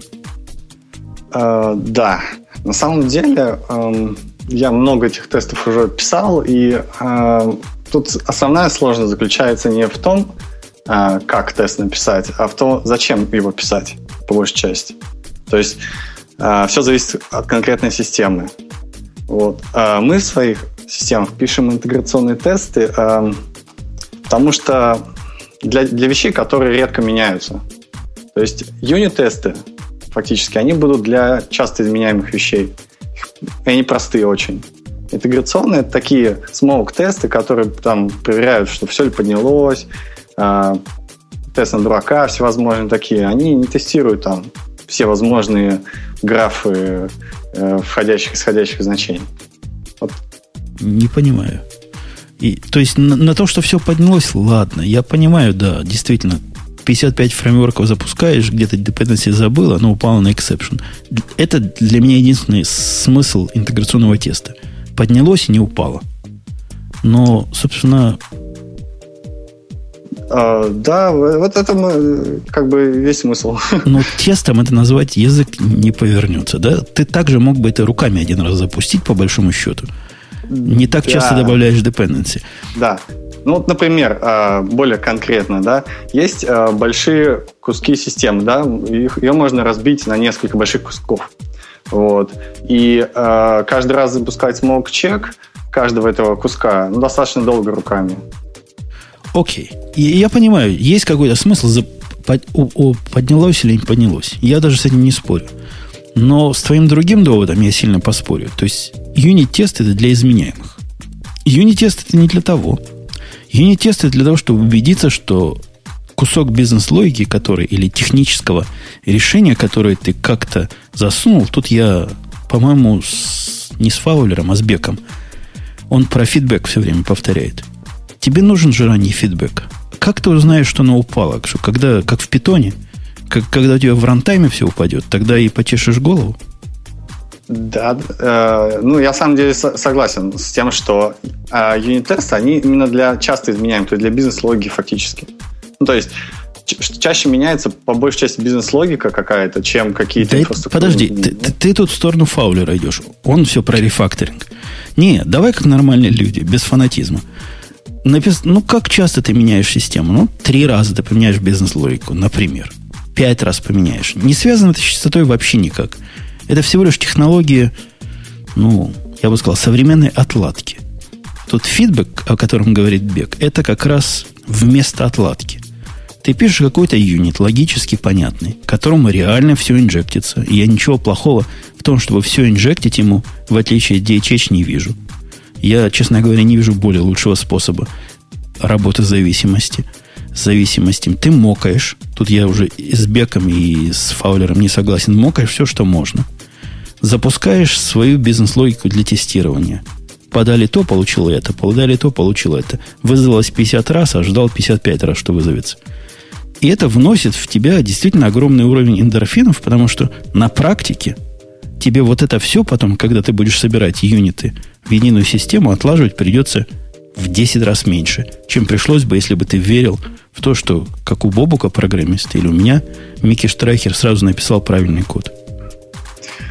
Ну, э, сложно, просто сложно мне придумать юнит-тест, который бы так вот идеально работал. На самом деле, э, э, бизнес-логика может быть размазана по многим потокам. То есть, и они должны как-то еще при этом синхронизироваться. Проблема, проблема баги, баги у нас основном появляются из-за чего? Из-за того, что мы неправильно засинхронизировали, там неправильно передали массив из одного в другой объект. А вот логически, но они достаточно, мне кажется, редки. А у меня как раз наоборот, не знаю, как у тебя, Бобок, ты молчишь. Я на этапе написания теста вылавливаю баги, которые заставляют меня бить себя же по животу и говорить, ах, какой я молодец, что попробовал проверить этот случай. А если бы я не проверил, это случай, который раз на миллион лет произойдет, и как бы я потом сосал лапу и курил бамбук, когда бы это произошло в продакшене. Вот мне нравится твой оптимизм я про лапу.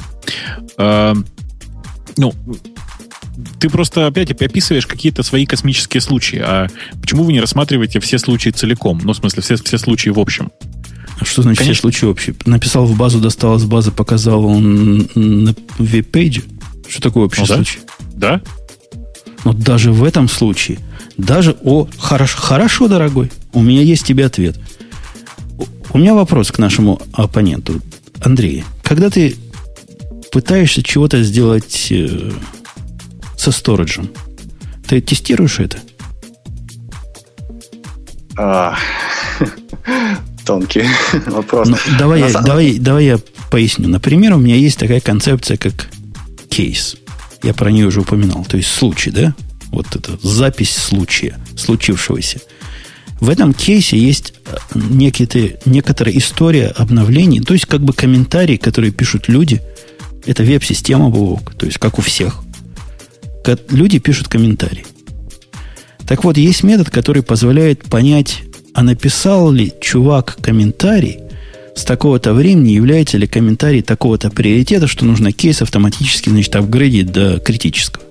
Ну, такой мифический случай, но ты понимаешь, о чем я говорю, правильно? Да. Бизнес-логика вокруг данных строится.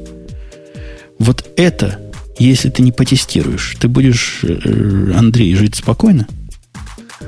Скорее всего, нет. Но тут, опять же, тут это, скорее всего, будет уже интеграционный тест. То есть, э, записали мы в базу данных или нет, ну, не имеет смысла проверять.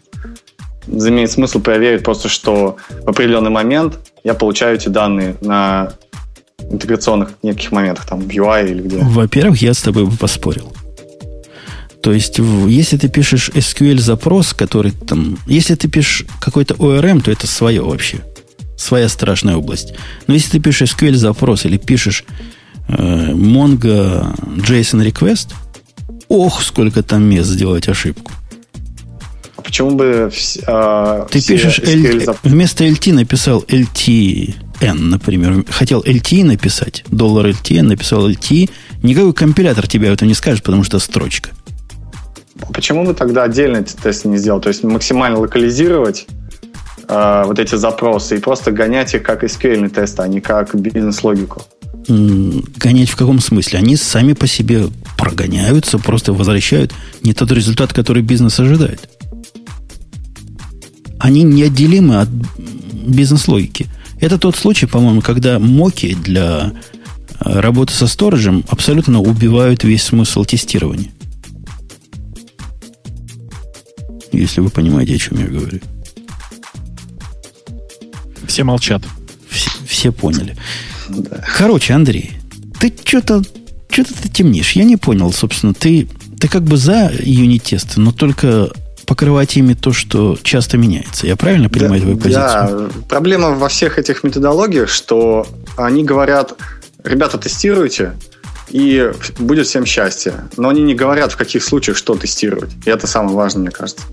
Потому что тесты немного, применимость у них разная получается.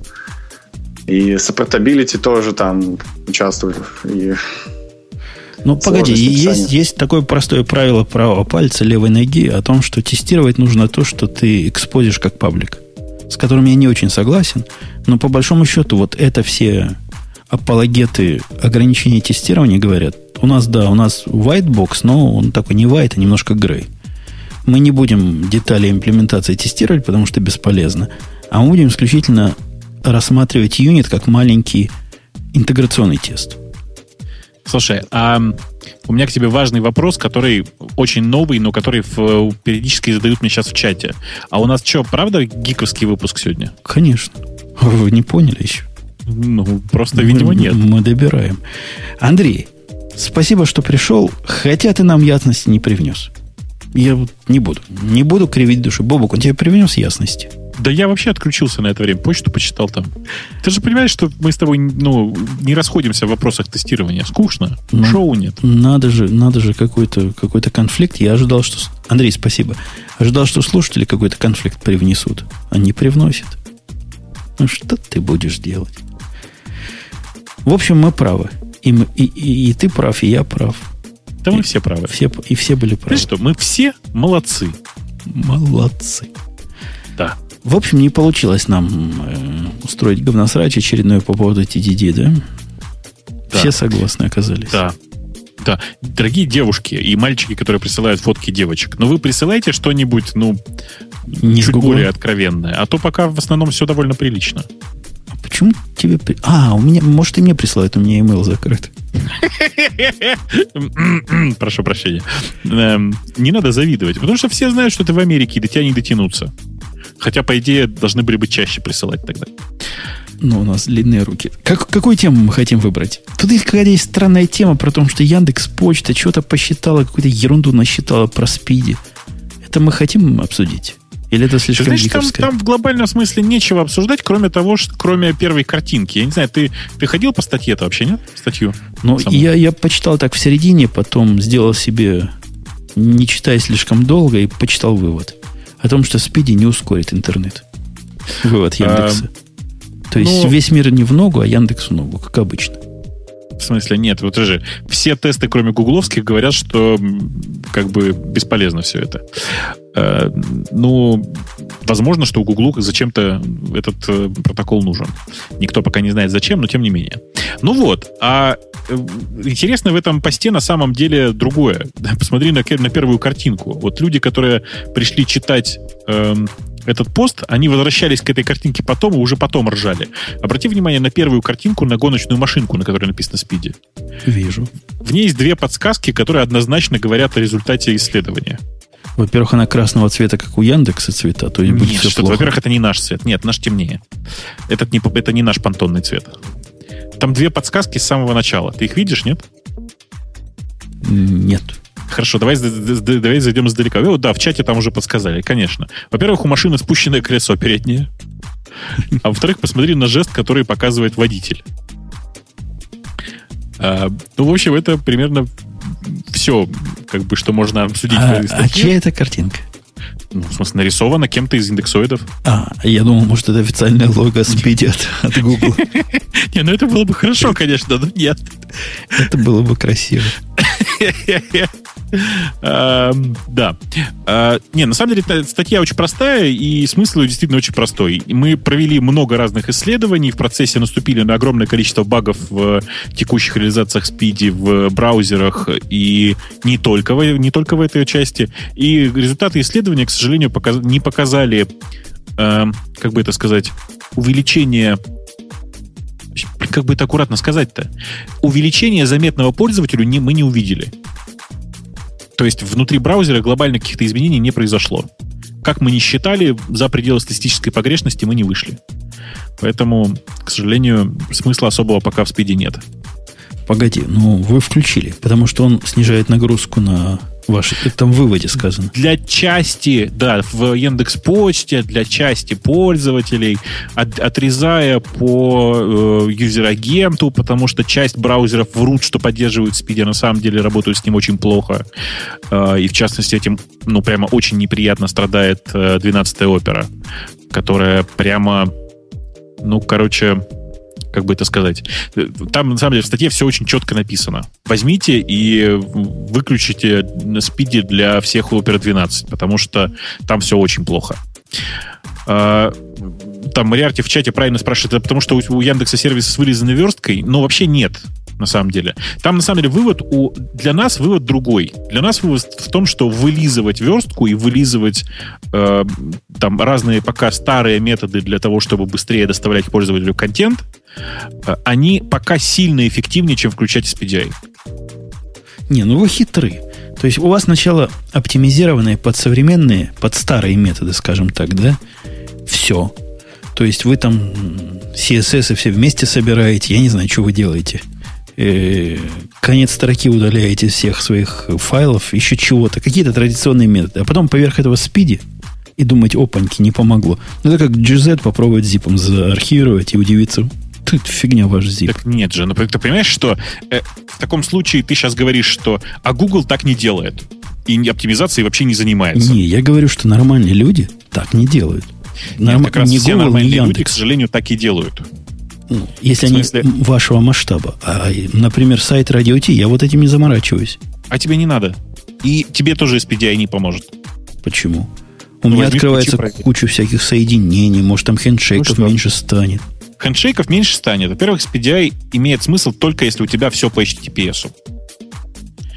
Если у тебя не HTTPS, а HTTP, HTTP однозначно до сих пор будет быстрее и прямо сильно быстрее. А, во-вторых, э, действительно, хедшейков меньше станет, но загружаться к пользователю быстрее не станет, к сожалению. Пока что все это, ну, такое, такие мертвым припар, припарки. Ждем, когда больше браузеров будут поддерживать SPDI 3 HTTP 2, и тогда, может быть, будет какой-то серьезный прирост. Ну, там хотя бы на 10%. Э, пока что все это, короче, А ну. если вспомнить о том, что у нас сегодня частично гиковский выпуск, ты можешь на пальцах рассказать, что, собственно, Speedy делает, кроме оптимизации хендшейков? В смысле, в, у тебя глобальная разница между HTTP и Speedy в том, что у тебя внутри SPDI, в который, внутрь которого инкапсулировано почти все, есть возможность, э, по сути, досылать в клиент э, файлы. Понимаешь логику? Нет. Ну, это протокол. Это... Они его называют протоколом мультиплексирования. Да. Где тут мульти, мультиплексирование чего с чем? То есть один канал, по которому ты можешь множество, множество виртуальных так. сессий держать. Да, да. А у тебя в рамках одного коннекшена может передаваться неограниченное количество э, данных. Ну, в смысле, разных данных, разнородных. То есть, ну, это как бы это классический, классический такой мульти, классическая мультиплексирующая передача. Mm-hmm. То есть они как бы внутрь себя инкапсулировали очень много всего для того, чтобы э, это, этот хак провернуть. С моей точки зрения, SPTI все-таки хак, если честно. Но, тем не менее. Э, да. Э, Я и... пытаюсь понять, а почему она не лучше? Ну, вот а чем лучше? Будет? Смотри. Страница нормальная, обычная, человеческая. Человека, ну. который не заботится об оптимизации. Ладно, забудем, что она написана на WordPress, в котором будет 90% времени к базе данных ходить. Допустим, ну. он нормальный человек, сделал на Octopress или Пеликане. У него на странице 550 картинок, плохо кешированных, таги не прописанные, вот эти все, все, все трюки для того, чтобы они не перегружались по 10 раз, не прописаны, как у всех. Куски разные, JavaScript в разных местах лежат – в процессе разговора откроется с точки зрения TCP куча всего разного лишнего, да? Интересного. Ну да. Ну, Speedy в этом вроде помогает, или я что-то не понимаю? Ну, конечно, нет. Для этого в WordPress должна быть активная поддержка SPDI, в смысле, что ты должен уметь сам пушить, например, файлы нужные вперед не так, как сейчас это делается, потому что сейчас ну, браузеры на самом деле ничего этого не делают. Они разбирают HTML и точно так же по порядку, в порядке разбора запихивают э, в буфер для скачивания соответствующие файлы. В среднем сейчас файл успевает скач- скачиваться там, ну, как бы с той же скоростью, с которой парсится, условно говоря. Так что ну, большая часть людей, особенно большая часть людей на быстрых соединениях, этого вообще не замечают. Замечать это должны в другом месте, где очень дорогая стоимость соединения – например, на мобильных, где хендшейк э, на соединение довольно, ну, действительно ощутим. Или в тех местах, где HTTPS, и на каждое соединение нужно, понятно, захендшейкаться по SSL, а это совсем прямо жопа-жопа. Ну, в смысле, это как бы нормально полтора килобайт, килобайт туда, полтора килобайт сюда, да плюс еще время на, собственно, ну, на, на хендшейк. А, вот. И там должно было дать, дать какой-то прирост. Подожди, а у нас же для этого есть оптимизация для хердблида как раз. Чего? Ну, чтобы меньше они между собой заговаривались. Ну, та самая уязвимость. А, в смысле, неуязвимость, я тебя понял. Но, э, понимаешь, как бы э, теоретически да, но на практике все равно у тебя на хендшейк уйдет время, у тебя на хендшейк уйдет лишний пакет. Okay. Как, ты, как ты не крутись, все равно будет. Вот. Э, у SPDI на самом деле есть еще много интересных моментов, но в, по большому счету мы тестировали в первую очередь производительность. Ну, то есть производительность, причем для конечных, в конечных браузерах. То есть под производительностью вы понимаете время загрузки всего контента на стороне клиента. Там даже не в загрузке только дело, а время окончания рендеринга, например. Тестировалось в первую очередь время окончания загрузки, но тестировали мы точно так же и время до окончания рендеринга, потому что была теория, что ввиду того, что изменится порядок загрузки, понимаешь, да, многие файлы будут грузиться параллельно, э, типа по-другому будет другой результат. Но практика показала, что, к сожалению, нет. Ни то, ни то, ни другое к ускорению не приводит. Короче, все грустно. Окей. У меня есть тема про параноиков. О! Являешься ты, Бобу, таким же параноиком, как и наши слушатели, и я в том ну, числе. Тема про параноиков, в смысле про нас с тобой. Мы оба ноики. Не, это еще хуже. Бывает... Мы как раз немножко тронули параноиков, которые хотят open source BitTorrent Sync имплементацию, которую мы как-то ничего не рассказали, потому что ничего не понимаем. Но не тут, попробовали. Тут что, есть да. гораздо круче тема. Какая? Она, она меня вообще выбила вот из колеи на целый день. Guardian Project сделал некую программку для чтения, слушай мои слова, для чтения RSS секретным образом. Глубоко. А? А зачем? То есть у тебя есть публичный RSS, который доставляет тебе публичные новости, но читать ты его будешь через Tor и через всякое прочее анонимное, чтобы никто, никто, никто, никто на твоем андроиде не понял, что же ты на самом деле читаешь. Не, ну я знаю, зачем это. Это очень клевая мысль. Мне очень нравится. Это на корпоративных телефонах, чтобы можно было порно-новости читать. Ну, какой-то узкий рынок. Вот Guardian, как бы серьезная компания, казалось бы. Ну, ну, Guardian это, по-моему, не тот Guardian. По-моему, это The Guardian. Хотя, может, это какой-то и другой Guardian, я не знаю. Бог с ним, кто бы это ни был. Ну, до чего идея? Странно это. Сделать ну, секретным не общение, а доступ к публичным новостям. Или это каким-то специальным новостям? Вот знаешь, такие специальные новости вот этого шелкового пути, и вот ты хочешь на них подписаться, и не знаешь как, и вот тебе программулька есть. Слушай, ну я даже, я не, даже не знаю. То есть я, я не могу себе реально представить, зачем это может быть нужно. А главное, а как эти новости получать-то? В смысле, это, они RSS-ами стандартно получаются, да? Да. Просто у тебя, через Tor? У, у тебя новости RSS проходят к тебе через Tor. Программа доступна на английском, китайском, тибетском, украинском и русском. Слушай, наши люди там, и украинские, и русские, среди пяти языков. Всего пять языков и два славянских. Два почти русских. И вот и читай не хочу. Что-то в этом есть. Не, у них еще кнопка есть паники. То есть, если пришли за тобой, хотели посмотреть какие-то новости, читал, ты можешь кнопку паники нажать, и оно очистит все новости, которые ты читал. Слушай, я вот считаю, что это вот как какой-то, какая-то полумера. На самом деле, то, что они работают с RSS, это грусть и печаль вообще. На самом деле, им нужно было делать такое приложение, давай пофантазируем, совершенно новое приложение, которое только для новостей, где ты можешь сам зарегистрироваться как новостной канал, а, потому что никакого RSS. И, естественно, новостной канал анонимный. То есть ты пишешь из этого же приложения, а другие люди могут это все читать. Понимаешь логику? Так. И это хотя бы имеет смысл, потому что тогда у тебя распространитель новостей будет анонимен. Ну, да. Так и ну, есть. Вот. Нет, Но здесь-то нет. Здесь все, все вместе впечатление возникает какого-то бреда. Мы об этом говорим, и у меня впечатление, что мы с тобой оба бредим. Ну, почему? Ну, я бы, я бы действительно, я понимаю необходимость секретных коммуникаций. Когда у тебя две стороны защищены. Но когда ты не можешь показать, что ты читаешь, это для каких-то очень-очень специальных случаев. То есть случаи, когда тебя за чтение да наказывают, а информация, собственно, доступна и так, ну, пока мы еще не живем в таком тоталитаризме. Ни, ни мы, ни вы. Ну, я надеюсь, что и не будем. И на самом деле э, то, что используется Tor, тоже, в общем, как бы странный такой, странный такой выбор, потому что секурность Тора с точки зрения, ну, давай, с, с точки зрения, э, скажем, безопасности от спецслужб, она сильно преувеличена. Прям скажем.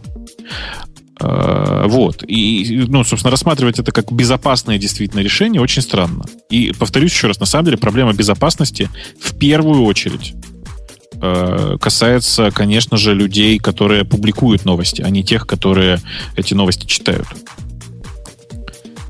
С этой точки зрения, повторюсь еще раз, я считаю, что нужно делать прямо замкнутое приложение такое, вот как, как э, Secret, если ты понимаешь, о чем я. У меня была другая идея. А? Сделать интернет внутри BT-Sync всем будем доставлять сайты на локальные диски. Там, знаешь, в BitSync нет одной важной вещи. Э, информация об обновлении. А зачем тебе информация? Это, это веб-сайт. Он на HTML доставляет статически. Зачем тебе Нет, знать не информацию понял. Как я узнаю, что мне пришло, что на этом сайте новое сообщение? А как ты сейчас знаешь, что на сайте новое сообщение? Сейчас, ну, вот для этого же и есть новостные ресурсы всякие, в смысле, там RSS-ридеры ну, всякие. Ну, ничего тебе не мешает RSS через BTSync. У нас по, к этому подкасту RSS таким образом и раздается в том числе.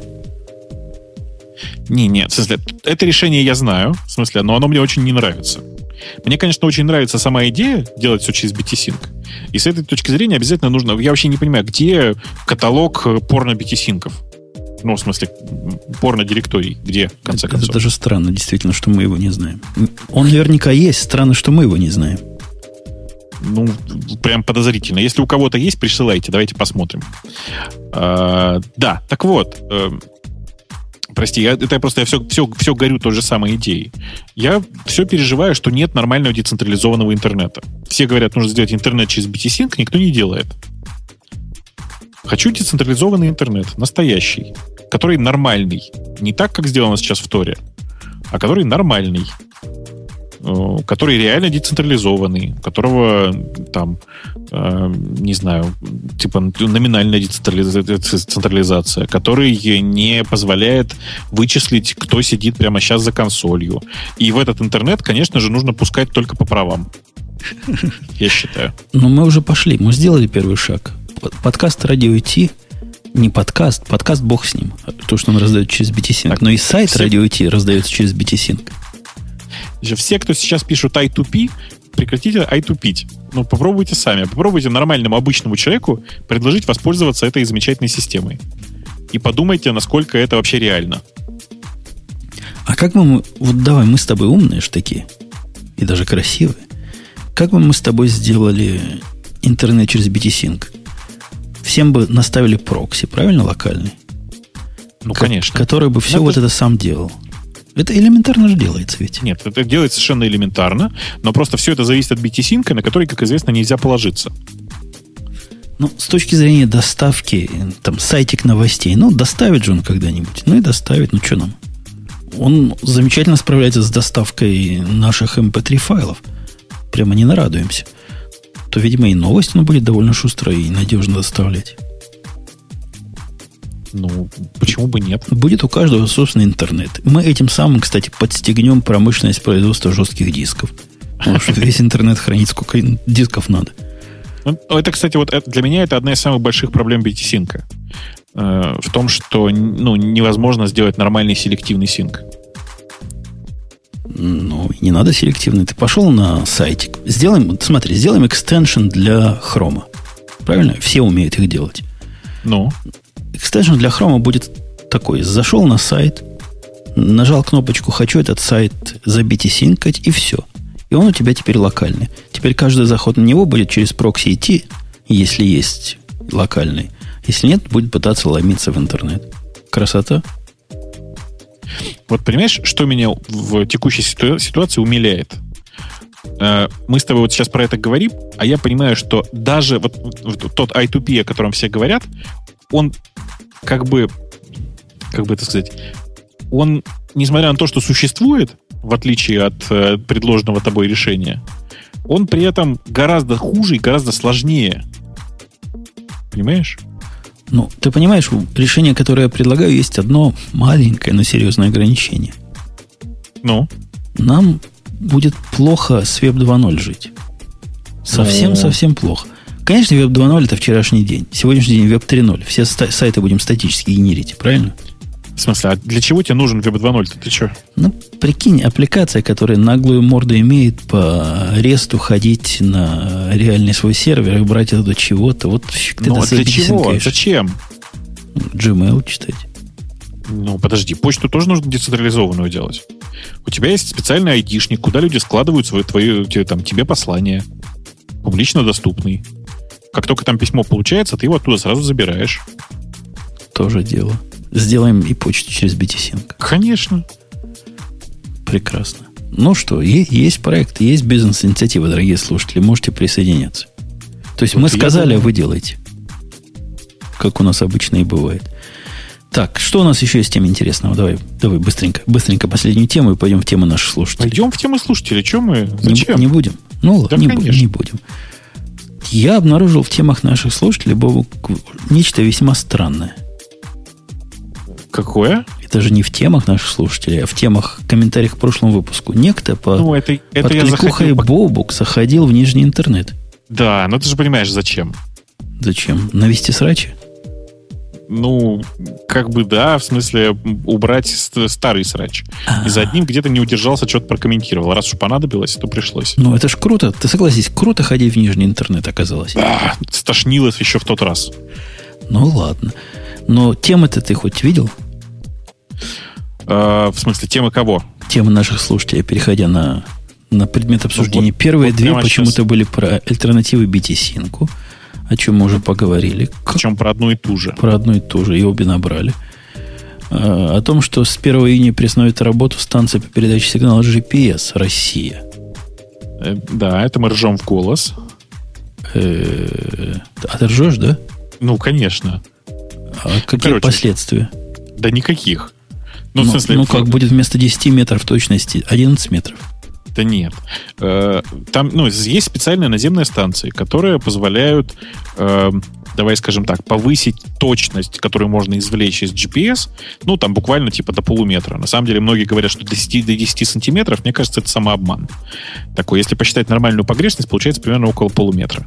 Это на самом деле не очень важно. Э, ну, в смысле, эти станции будут, похоже, закрыты. Нужны они были, мне кажется, в первую очередь, типа там военным и строителям. Э, строители могут спокойно пользоваться для этого ГЛОНАССом. Никуда не тянутся. Тем более, что теперь уже, в общем, разницы никакой. Ты ведь а, не знаешь, как оно работает, да, на самом деле, эти станции? Почему? Ты знаешь? Расскажи, потому что я не представляю, как они улучшают Слушай, точность.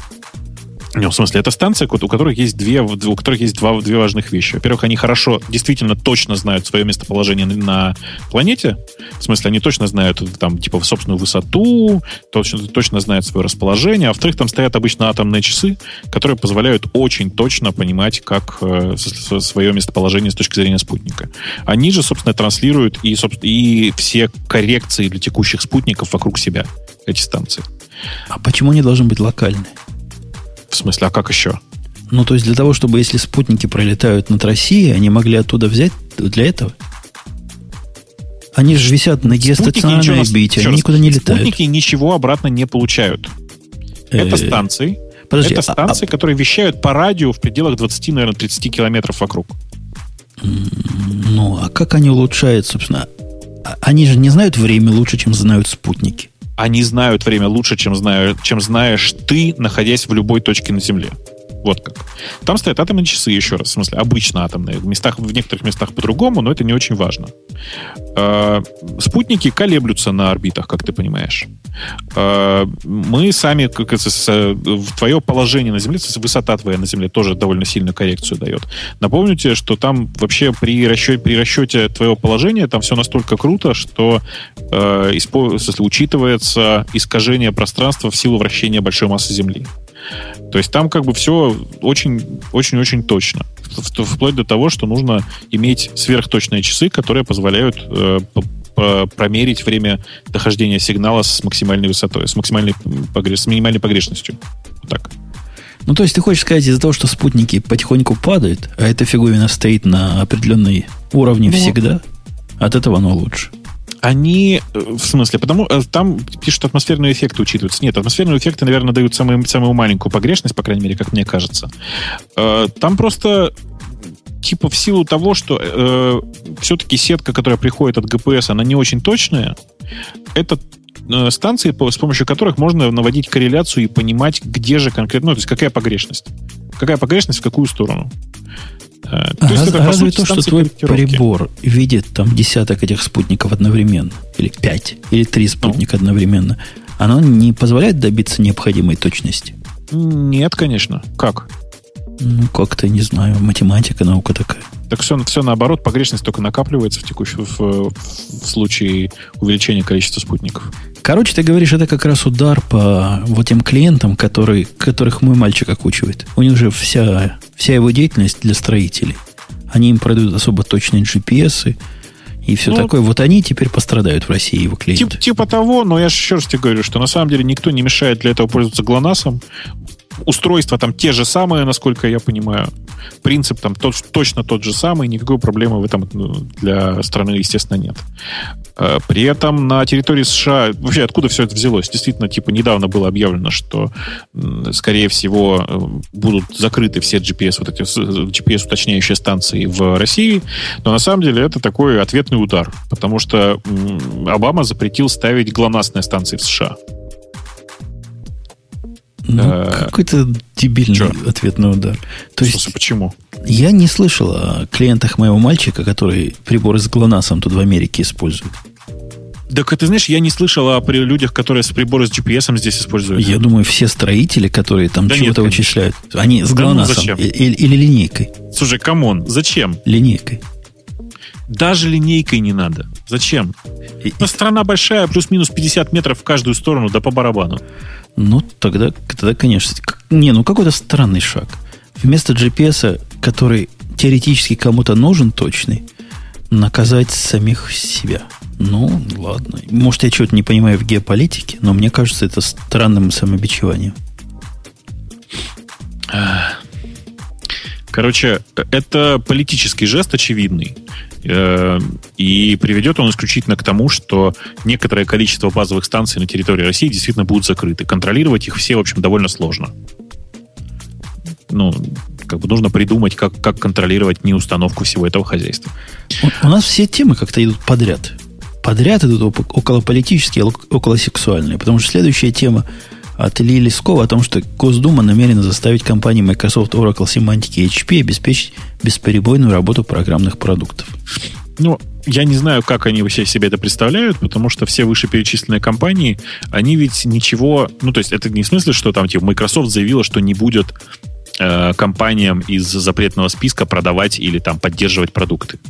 Нет, там все гораздо смешнее. Ваше законодательство таково, ваше, в смысле, американское, таково, что все вышеперечисленные американские компании обязаны будут следовать, э, ну, как бы, следовать блокаде. В том смысле, что если Обама сказал, значит, Васе Пупкину не давать больше пользоваться американскими продуктами. Не покупать Значит, кубинских сигар в России больше. А? Не покупать Чего? кубинских сигар, правильно? И никто ну, не типа будет, того, кроме типа президента того. Клинтона. Именно так. Именно так.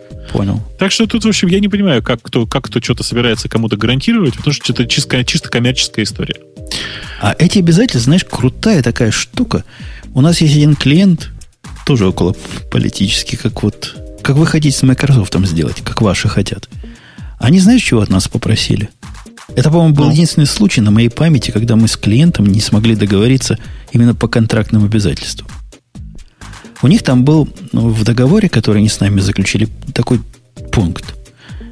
Значит, мы, как исполнитель, несем ответственность за все технические неполадки в системах, э, связанных с нашей деятельностью и не связанных с нашей деятельностью. Прикинь? Ну. То есть они, они, они реально хотели, чтобы мы отвечали. То есть огромный какой-то супер-супер-пупер банк. Чтобы мы вот пять человек отвечали за все неполадки в их системах, которые вообще не связаны с нашей деятельностью. Это в какую голову такое может прийти? Хорошо, что мы договор почитали. В общем, да. мы не согласились. Так, следующая тема какая у нас есть? Так, так, так, так, так. И требования к системным современным администраторам на сайте sexclinic.ru. А, да, я что-то такое, да, это, это баянистая ссылка. Там им предлагают полы клеить. Я помню, что там в разделе «Прочая работа» была клейка полов. Ну, я смотрю, вот системные функции. Вполне установка альтернативного или аналогичного ПО, установка нового ПО, установка программ. Но я так и предполагал, что этим как раз сисадмины занимаются. Ну да, да, ты Определ... всегда так говорил. Определение Конечно. конфликтности ПО в имеющейся среде или перестановка ну, ты в конец самый перемотай, там есть раздел проч... «Прочие работы». Столярный раб... О, это... Я, кстати, плотник столяр третьего разряда. Третьего? Третьего. Это что не... как лошара-то?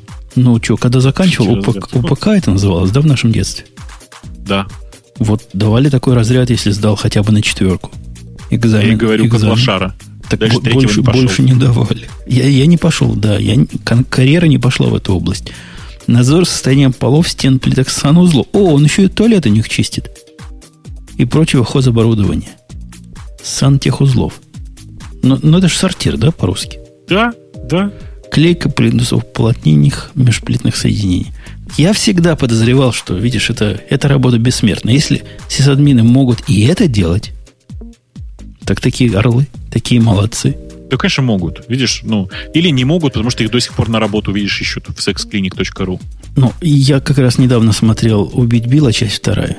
Помнишь, там в первом эпизоде вот этот чувак, который с мечом был, угу.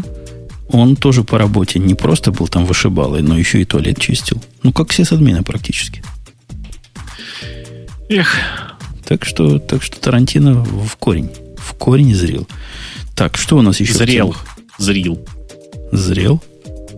Что-то ты не знаешь русский языка. Я как раз все хорошо с русским языком. Но, извините, у меня три паспорта, я не знаю даже на каком языке я говорю, а вы вот, не знаете, вот. сколько цифр вот, в моем вот. паспорте. Так что, кто бы молчал. А, все там по-быстрому, давай пробежимся. Да, закрывается компьюлента, все знаем, помним, помним, скорбим. А, HTTP 2.0, ну так, мигом как это пробежали, проходя мимо SPDI. А, вот, ну вот же хорошая новость. Да. Google Glass поступил в свободную продажу. Ты уже купил? Полторы тысячи убитых енотов? Ну да. Ерунда дело. Ну, нет, не купил. Ты ну, ты, ты понимаешь, как... у меня какая проблема? У меня ну? с этим глазом такая же проблема, как и с револьвером. На двери в офисе два знака висит. Перечеркнутый пистолет и перечеркнутые очки. Вот эти гугловские. То есть приеду я как дурак на работу. И чего мне с этим совсем делать? Ну, конечно, револьвер под мышкой, очки на глазах, правильно? Ну. На, на крыше Хаммера пулемет. Куда? Куда я их дену перед тем, как зайду в офис? Я ну, хочу тебя спросить. Вот чего эти люди думают, которые перечеркивают? Просто весь кайф сломали. То есть ты все-таки хотел купить, да? Ну, а в карман сложишь, нет? Ты прикинь, если с револьвером, то это можно представить систему наведения. Оно будет прямо мушку рисовать в, том, в, в то место, куда пуля полетит. Да-да, и требовать, чтобы ты мушку спилил. Точно. А теперь никак, теперь придется отказаться. Но я вообще да слышал, есть уже дешевая альтернатива за 150 долларов. Такое же, только 150 долларов. И с да, конечно, не такое же. На нем же не написано, что это сделал великий Google. Ты что? Не, ну серьезно говоря, свободная продажа влияет, мне кажется, на объем продаж примерно Никак. Да, конечно, никак. Ну, то есть, чтобы все понимали, на самом деле происходит вот что. Э, по полторы тысячи у Гугла с сайта их практически не покупали, точнее, покупали, но очень немного. Поэтому все, что осталось на складе, было произведено и осталось на складе, выставили на продажу, в, ну, типа, на свободную продажу просто. Это все.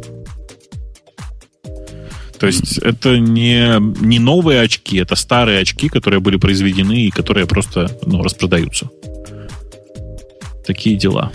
Пишут, ждем массовых аварий с людьми в Google очках. Чуваки, вы сильно переоцениваете, ну, собственно, сами по себе очки.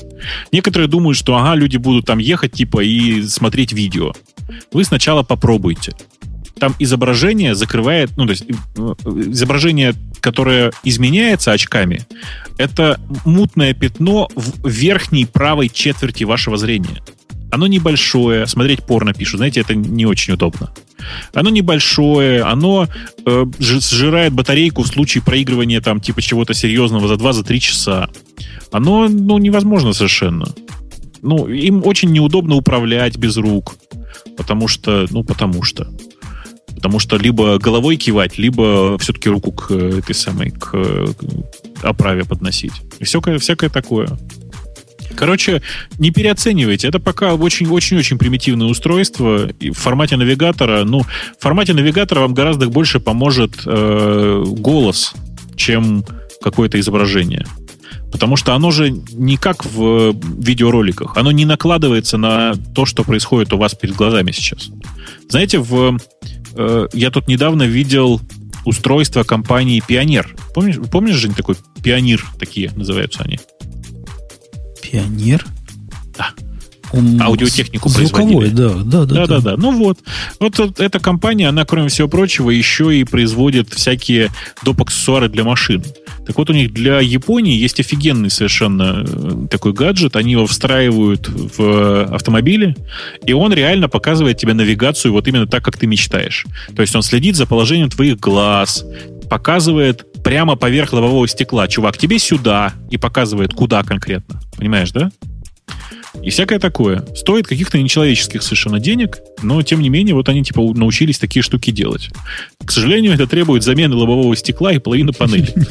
Но тем не менее они это умеют. Это очень круто, я считаю. А я пробовал программку, которая, знаешь, iPhone кладешь под стекло, оно рисует тебе.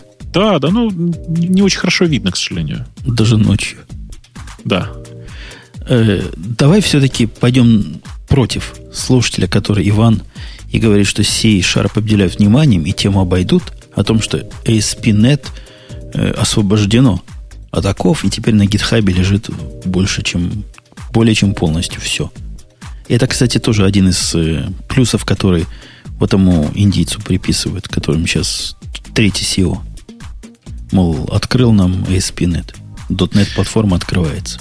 Слушай, мне интересно другое. Не, э, как бы не, не то, что это SP нет, да, а то, что оно выложено не на аккаунте Microsoft в GitHub. А на чем?